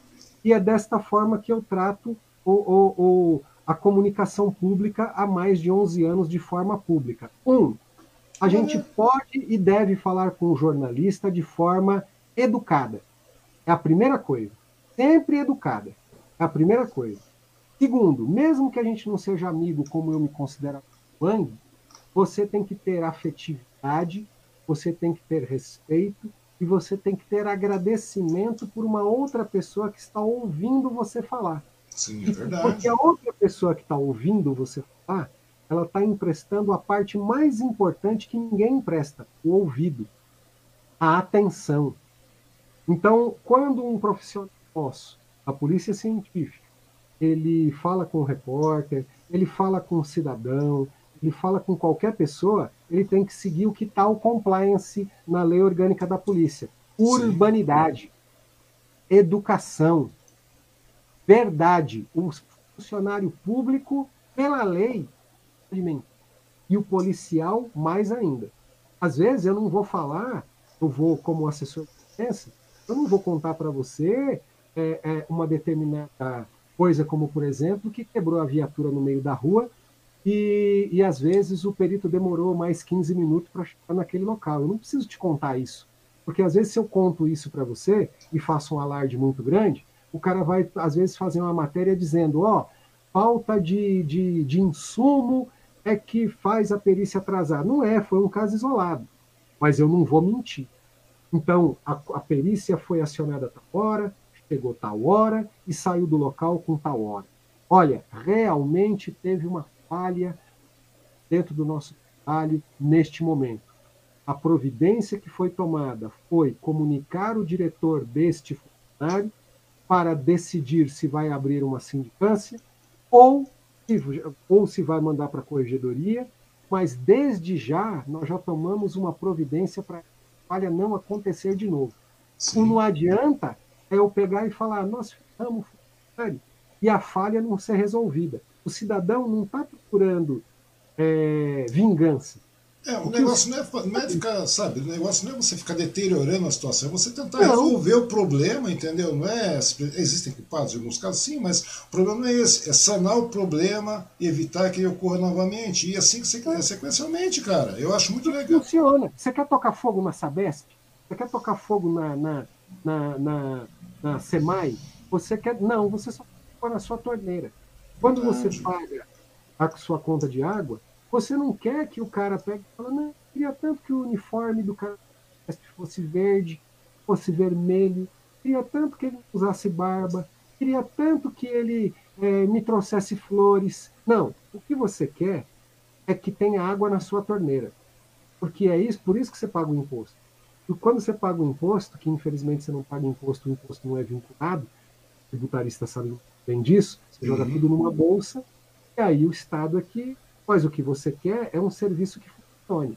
Nós estamos lá hoje, Wang, com o desafio de nós funcionamos. Mas o que a gente puder melhorar, a gente precisa melhorar. E ontem a gente teve uma grande notícia que a polícia científica, para melhorar, é assim: a gente descobre drogas que ninguém descobre. Uhum. A gente uhum. trabalha com isso dia a dia. A gente descobre equipamentos que ninguém descobre porque a gente trabalha com isso no dia a dia. No entanto, a gente não tinha ainda uma, uma aprovação da Secretaria Estadual de Desenvolvimento Científico, Econômico uhum. para a gente poder receber verba da FAPESP. Faz o fomento para que o pesquisador, numa época em que a ciência salvou vidas com o desenvolvimento. Ó, todo mundo estava com o fiofó na mão. Sim. Não desenvolveram a vacina? Sim, desenvolveram, cara. Ah, mas só tem 50%. Por... Ah, mas só tem 70%. Não interessa. Não interessa, velho. Não interessa. Antes não tinha nada. Já tem. Meu, se tiver uma vacina hoje com 25%, é muito pequeno. Meu, são 25% a menos, velho, de possibilidade de você morrer. A grande verdade Já tá é essa. comprovado. Quem tomou vacina e ficou doente, fugiu da internação. E fugiu da internação. E se teve internação, não morreu. Acabou. Não morreu. A grande verdade é essa. Quer dizer, cara, eu fico vendo aonde nós chegamos, o Marcos Alexandre, eu fico vendo esse caso, você falou sobre vacina, cara, eu não posso deixar de falar, cara. Daí chegou pessoas, eu vejo pessoas que são pessoas cultas, velho, inteligentes, pessoas letradas e tudo mais, de repente elas falam, não, não vou tomar vacina, não. Tá, eu conversei com algumas, inclusive ontem, de ontem, não me lembro. Não, não vou tomar vacina. Você vê que tem uma, resistividade, uma resistência para tomar vacina. Eu falo, rapaz, toma vacina. Não, porque ah, não quero, não sei o quê, eu funciono de outra maneira, eu acho que isso não sei o quê. Eu falei, cacete, mano. Não, quem tomar vacina vai pegar a Covid também. Eu falei, vai pegar a Covid, cacete. O cara vai realmente pegar a Covid. É a mesma coisa, Marcos Alexandre. Vamos para a Polícia Técnico Científica ficar de novo. Você comprou um carro com 12 airbags, velho. Virou padrão no mundo o carro com 12 airbags. Vai dar uma porrada, vai ter nego que vai morrer. Ponto. Acabou. Vai. vai. Entendeu? 12 airbags vai. não vão te livrar de uma porrada. Não. E 12 airbags não vão te livrar de morrer, cara. Vai ter vai. casos que com 12 airbags você vai morrer. Então, ponto. Mas eu, eu ensinei meu filho, eu ensinei meu filho uma coisa que eu vou. Eu vou morrer, mas eu vou deixar uma. Não é frases eu vou deixar uma série de exemplos. Algumas uhum. coisas eu já falhei, outras eu vou falhar, é, como o Projota falhou no BBB, mas o Projota e a Negra ali deixaram a música lindésima, que fala mesmo que hoje mesmo eu falhei, né? Então, o homem, o homem que não tinha nada, eu sou um homem que não tem nada, mas eu tenho tudo. Mas eu sou passível de falha. Mas eu, para evitar as falhas, eu, por exemplo, falei para o meu filho: eu gosto da balada. Eu gosto de sair para tomar um vinhozinho, uma cervejinha com os amigos. Mesmo sendo cristão, não sou fanático, não vejo, não que os outros sejam, mas eu não, lendo a Bíblia, eu não vi nenhum problema. Eu vi problema em ser alcoólatra, mas eu não vi nenhum problema. Eu também bebo o quê? Eu até é... brincava, né? Eu até brinquei antigamente, um tempo atrás, era vinho. Jesus usou vinho, então usou vinho, porque não existia vodka. Se existisse vodka, seria vodka. Não era vodka. E a cerveja não era popular. E a cerveja não era popular, cara. Entre os judeus. Verdade. E se não, e se não, e aí eu falo uma coisa assim, eu bebo o quê? Cinco de cerveja mês? É o que eu bebo, uma garrafa de vinho mês, eu bebo pouquinho, porque eu sou fraco para isso. Mas, e, e, tenho essa consciência que para evitar vexame, mas eu sempre falei para meus filhos: qual é a hora melhor de você ir embora da festa? Na hora que está boa. Por quê? Porque as estatísticas comprovam que as maiores merdas aconteceram quando a festa estava boa. Estava todo mundo alto, estava todo mundo feliz, estava todo mundo contraído, Aí alguém falou uma bobeira, e aí, literalmente, o termo, mas a verdade é essa, vamos falar português claro, deu merda. E se você, meu filho, você vai para o boteco toda noite, imagina quanto, quantas chances você é, tem de sua possibilidade, é. merda. É verdade, então, estatisticamente, o que, que eu penso? Vai lá e toma vacina, porque se você toma vacina, usa o distanciamento social, usa máscara, se previne, a chance de você ficar doente é menor Verdade. e a chance de ficar doente gravemente é menor ainda. Mas, Wang, o que está acontecendo é o seguinte: eu dou aula de direito da infância e do adolescente na faculdade já há cinco anos. Uhum. Eu peguei uma pesquisa, nos últimos cinco anos, está diminuindo o número de pais que levam as crianças a serem vacinadas. Isso aí pode dar lá no fundo até perda do poder familiar. Sim. Por quê? Porque você expõe o seu filho a pegar uma doença ou por preguiça ou por convicção. Mas sabe por que é convicção? Porque eu falei para você, o Mano Brown colocou a esquerda meio na. colocou um determinado partido político que eu não vou citar, mas na berlinda, não preciso, né? Tem outro. Isso. Mas colocou a esquerda numa berlinda e pegou e falou assim: que a esquerda perdeu a, a, o contato com as bases. Sim. E isso é, é uma verdade. verdade. É uma verdade, é uma verdade. Então, Eu argumentei isso várias vezes. A verdade. Então a gente, quem, quem, quem realmente acordou e, e leu Karl Marx, quem realmente sabe que a gente vive numa capitalista coração, que a gente não é dono dos meios de produção, que muitas vezes a indústria cultural ela existe para poder levar a gente nessa geração Netflix que agora o cara quer é, não é mais futebol. Ele quer chegar em casa, ligar o computador e ver um filme da Netflix. Ele não quer, ele, a mulher não quer mais nem perder tempo transando com o cara, porque o que ela prefere é ligar o, o, o, o aparelho de televisão e ver a Netflix. que na realidade, diga-se passar, Netflix hoje você não assiste mais Netflix também, né, cara? Só fica é... navegando entre títulos, né? Eles criam N categorias, né? Exatamente. Filmes para você assistir enquanto está com o chinelo de três dedos. Isso. E assim vai indo, cara. O algoritmo vai dizendo para você quem você é. Ou o que ele supõe que você é. E você vai engolindo. Mas a grande, a grande pegada é assim. Como a gente está numa era que a gente tem a era das certezas. Então, eu estou mais certo do que o Eu estou mais certo do que o E a gente esquece de que os grandes filósofos lá da Grécia Antiga, desde Sócrates e antes, nos práticos, eles só faziam filosofia e nem sabiam o que fazer. Eles diziam, eles, eles entendiam que quanto mais você sabe, mais você questiona. Porque, na verdade, quanto mais você sabe, mais você descobre que você não sabe nada. Pois é, cara. E na realidade é a filosofia de observação, né, cara? Oh, é uma filosofia de observação, a simples fato de você observar. Uma coisa que eu fazia muito, Marcos Alexandre, que eu sempre trabalhei muito com mídia, cara, com anúncios e tudo mais, você sabe disso. Tinha momentos, cara, que eu parava e eu tinha que vender determinado produto, né? A gente tinha que fazer, montava anúncio, a gente sabia. Mas, você tudo. Você sabe o que eu fazia, Marcos Alexandre? Eu sempre você fazia anúncio até de pensão para moças. Eu, fa eu fiz Aí, anúncio até de cemitério, cara. Né? Vendia até cova. Né? E daí o que aconteceu? É verdade, cara, eu vendi jazigo. Daí chegou um determinado momento, eu sentava na praça, cara, sabe aquela praça lá próxima, a praça da, do relógio, lá em Mogi, cara? Você lembra disso, próximo da, da estação, onde tinha um aviário, não sei mais o quê? Eu sentava na praça, cara, eu sentava literalmente na praça, ficava na praça, olhando as pessoas andando, cara, as pessoas indo de lá para cá. E eu ficava imaginando a vida daquela pessoa, Marcos Alexandre. Isso, daquelas velhas pessoas. Eu fazia isso, cara. Eu fazia, fiz muito disso, cara. Eu sentava. Então você fala, pô, você vai coçar o saco? Eu falei, não, eu vou estudar, cara. Eu sentava e ficava estudando. Eu vou estudar. Aristóteles estudou dessa forma. Aristóteles foi um dos maiores sábios de todos os tempos e ele foi talvez o maior catalogador dentre os principais filósofos. Ele criou as categorias. É só ler a oratória de, de, de, de, Aristóteles pegar essa categorização. E ele utilizava o quê? O que você usava na praça.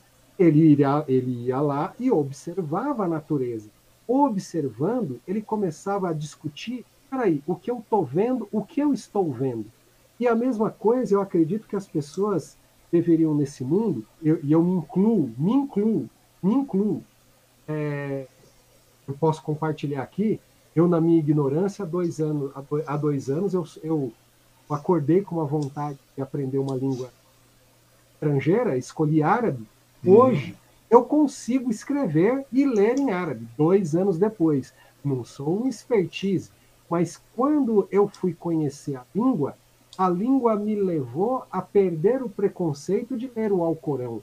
Quando eu fui ler o Alcorão, aquilo me levou a questionar se a mulher na sociedade islâmica ela era oprimida ou, ou, ou, ou, ou se ela tinha direitos ou não. Ou seja, eu fui observar para aprender. É e aí cai as, os nossos conceitos de muitas coisas. É aí eu acho que torna pessoas melhores. É Você fez exatamente na praça o que o Sócrates, Platão Aristóteles faziam na Grécia Antiga. Pois é, cara, você começa a observar as pessoas e começa a imaginar essas pessoas, cara. Você faz um exercício de imaginação e a grande que não foge da realidade, cara. Imag... Essa imaginação está muito, é, é, tem uma linha muito tênue com a realidade, cara. E você começa a vivenciar isso. E é uma coisa legal que eu acho que as pessoas deveriam fazer, cara, analisar, analisar situações de maneira é, fazer aquilo, cara, realmente começar a ter uma filosofia de observação, você criar sua filosofia pessoal em cima de observações reais, cara, não em cima de factoides, né, Marcos Alexandre? Que é uma coisa não muito. Em cima de factoides. E uma coisa, cara, que você falou que eu, né, eu ia até interromper aquela hora, acabei me interrompendo, cara. É aquilo que você falou, né, cara, que você não tem nada, mas ao mesmo tempo você tem tudo, cara. Eu achei muito legal isso aí porque eu fico pensando, né? E volta, e nós voltamos à premissa do início da nossa conversa, né, cara? Pô, Marcos Alexandre e tal, chegou lá peitando, tentando fazer o livro, escrevendo, querendo escrever, magrelo tal, e não sei mais o que, aquela coisa toda. E eu fico pensando, a gente não tem nada, né, velho? Mas ao mesmo tempo a gente tem tudo. É, é aquela situação da gente sempre tentar ir, ir para cima e achar que tem caminhos e soluções, cara. Porque, meu, é muito complicado. A gente, novamente, voltamos àquela história do Setembro Amarelo. Você que está aí na, na, na, na, polícia científica, você vê um monte de casos de negros se matando, negro perdendo a vida, negro se desesperando, cara. Eu, ficava pensando, eu penso dessa maneira, cara. É incrível, né, cara? Como tudo é importante na nossa vida, né? A gente que não dá o devido tudo. valor a isso, cara. E, e você lembra quando você comprou esse blazer? Lembra quando você comprou esse blazer? Lembra quando você, você lembra quando você comprou esse blazer? Ah, esse aqui eu lembro. Você lembra de cada livro que você comprou nessa estante. Você lembra de, do dia que você conheceu sua esposa. Lembra do dia que você foi fazer o exame para o óculos. Né? Você lembra do dia que você decidiu usar esse coque. Falou, vou passar a usar coque. Sim. Entendeu? Sim, vou passar a usar coque. Vou usar, você, você lembra de tudo isso. Você lembra da sua infância. Não, você lembra da sua infância, tal, etc, etc. Ou seja, cara, tudo isso aí tem um valor inestimável, cara. Essas vivências, pessoas que você conhece, pessoas que você vai conhecer, sabe? Os seus feitos, seus fracassos, suas conquistas. Ah, eu estou doente, estou com, estou, em, estou com minha perna está granulada, estou com um problema seríssimo de saúde. Não tem problema, você está vivo, cara. Quando você está vivo, velho, você tem tudo à frente, cara. Você tem tudo, é, sabe? Ah, são situações desgraçadas, não tem problema. Você está vivo, cara. A grande verdade é que você tem um monte de coisas Pensa como e é a triste. passa.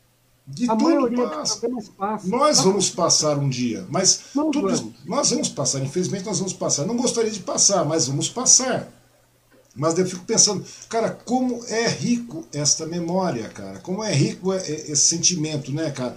Porque não tem como, não, não tem valor isso aí, cara. É inestimável. Então, ou seja, infelizmente uma hora a gente vai, vai perder. Sua filha vai lembrar do Marcos Alexandre, sua esposa vai lembrar depois a sua neta vai lembrar, seus bisnetos, que só lembrem, seus tataranetos já não vão lembrar muito, Marcos Alexandre. E, e assim, daqui a quatro gerações, ninguém lembra mais do Marcos Alexandre, ninguém lembra mais do Ang, velho.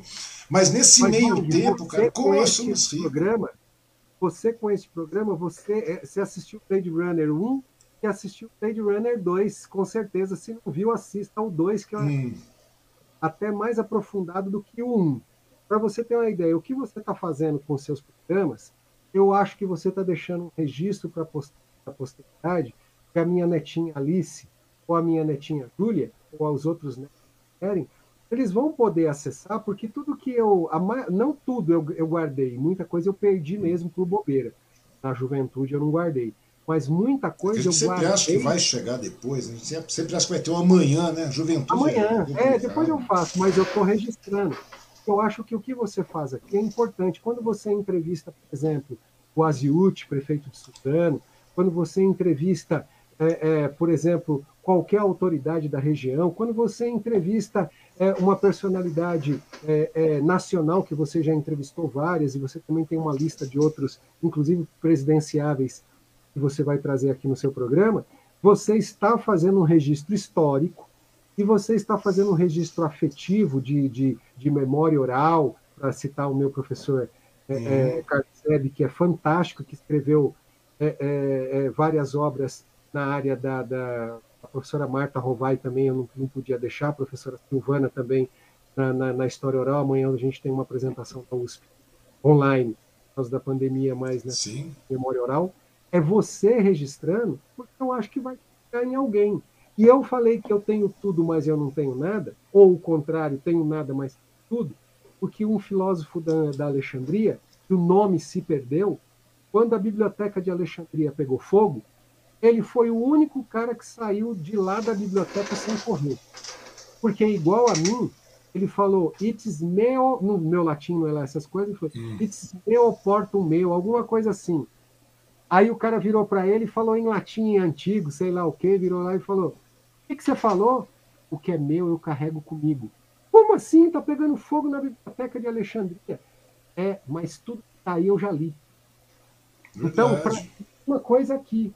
que tem aqui na minha biblioteca, que, você, que eu já mostrei para você direito, tiver gravado aí, não sei se para não desligar, mas tem mais o tanto aí, tem uns 5 mil livros aqui na minha casa. Na, na sala tem mais uns mil. Uhum. Mas eu garanto, cada um que está aqui ou pelo menos por cento, eu já li. O livro, igualzinho o bem, ele fechado, ele é morto. Ele aqui enfeite, ele é morto. Ele Verdade. aberto é uma pessoa falando com a gente, ou várias pessoas Verdade, cara. Na verdade, são vários mundos que se abrem para você, cara. A grande verdade é essa. Muitas vezes as pessoas não percebem isso, cara. Eu acho muito legal isso aí, cara.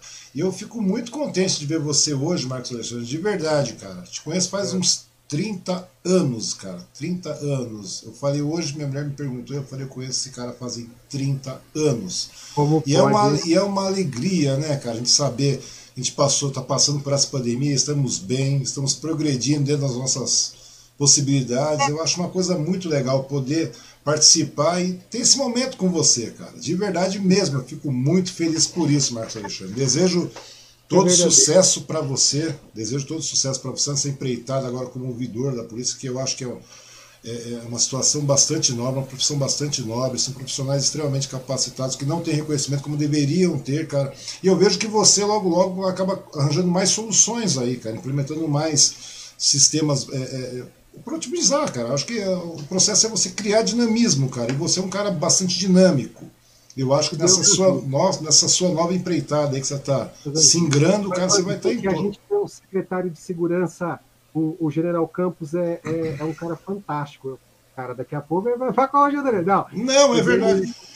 Mas é sim, é sim. É um profissional assim, fantástico. Não é, não é, não é puxar saco, senão até porque acima dele tem o meu chefe direto. Né? Uhum. Né? Porque é, o secretário realmente tem, tem se, se empenhado nessa parte principalmente humana.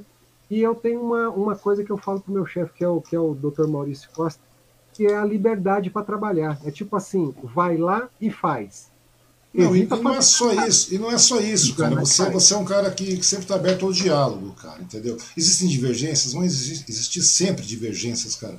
Mas o legal é o diálogo, o diálogo, o debate que você sempre abre, velho. Você sempre está aberto a isso. Ou seja, é o tipo da coisa que em todo e qualquer segmento, cara, em toda e qualquer situação é mais do que necessário, cara. E na polícia é muito mais ainda, né, cara? Então, ou seja, e nós estamos vivendo um, sistema, um momento de reforma. Aquilo que você falou, todo aquele estruturalismo que existe, cara, está sendo derrubado. Ou seja, novos, novas estruturas de melhor fundamento estão sendo implementadas, cara. São implementadas uhum. todos os dias. E é muito legal saber que você está fazendo parte disso, velho. A gente fica Obrigado. muito contente, de verdade mesmo.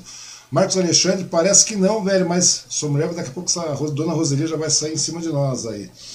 Entendeu? Conversamos duas horas e pouco. Eu acho muito legal poder registrar esse momento, ter, a não ser cair um asteroide, né? Se cair um asteroide, sabe que existe essa possibilidade também, né, na física, pode cair um asteroide aqui e acabar com todo esse documentário.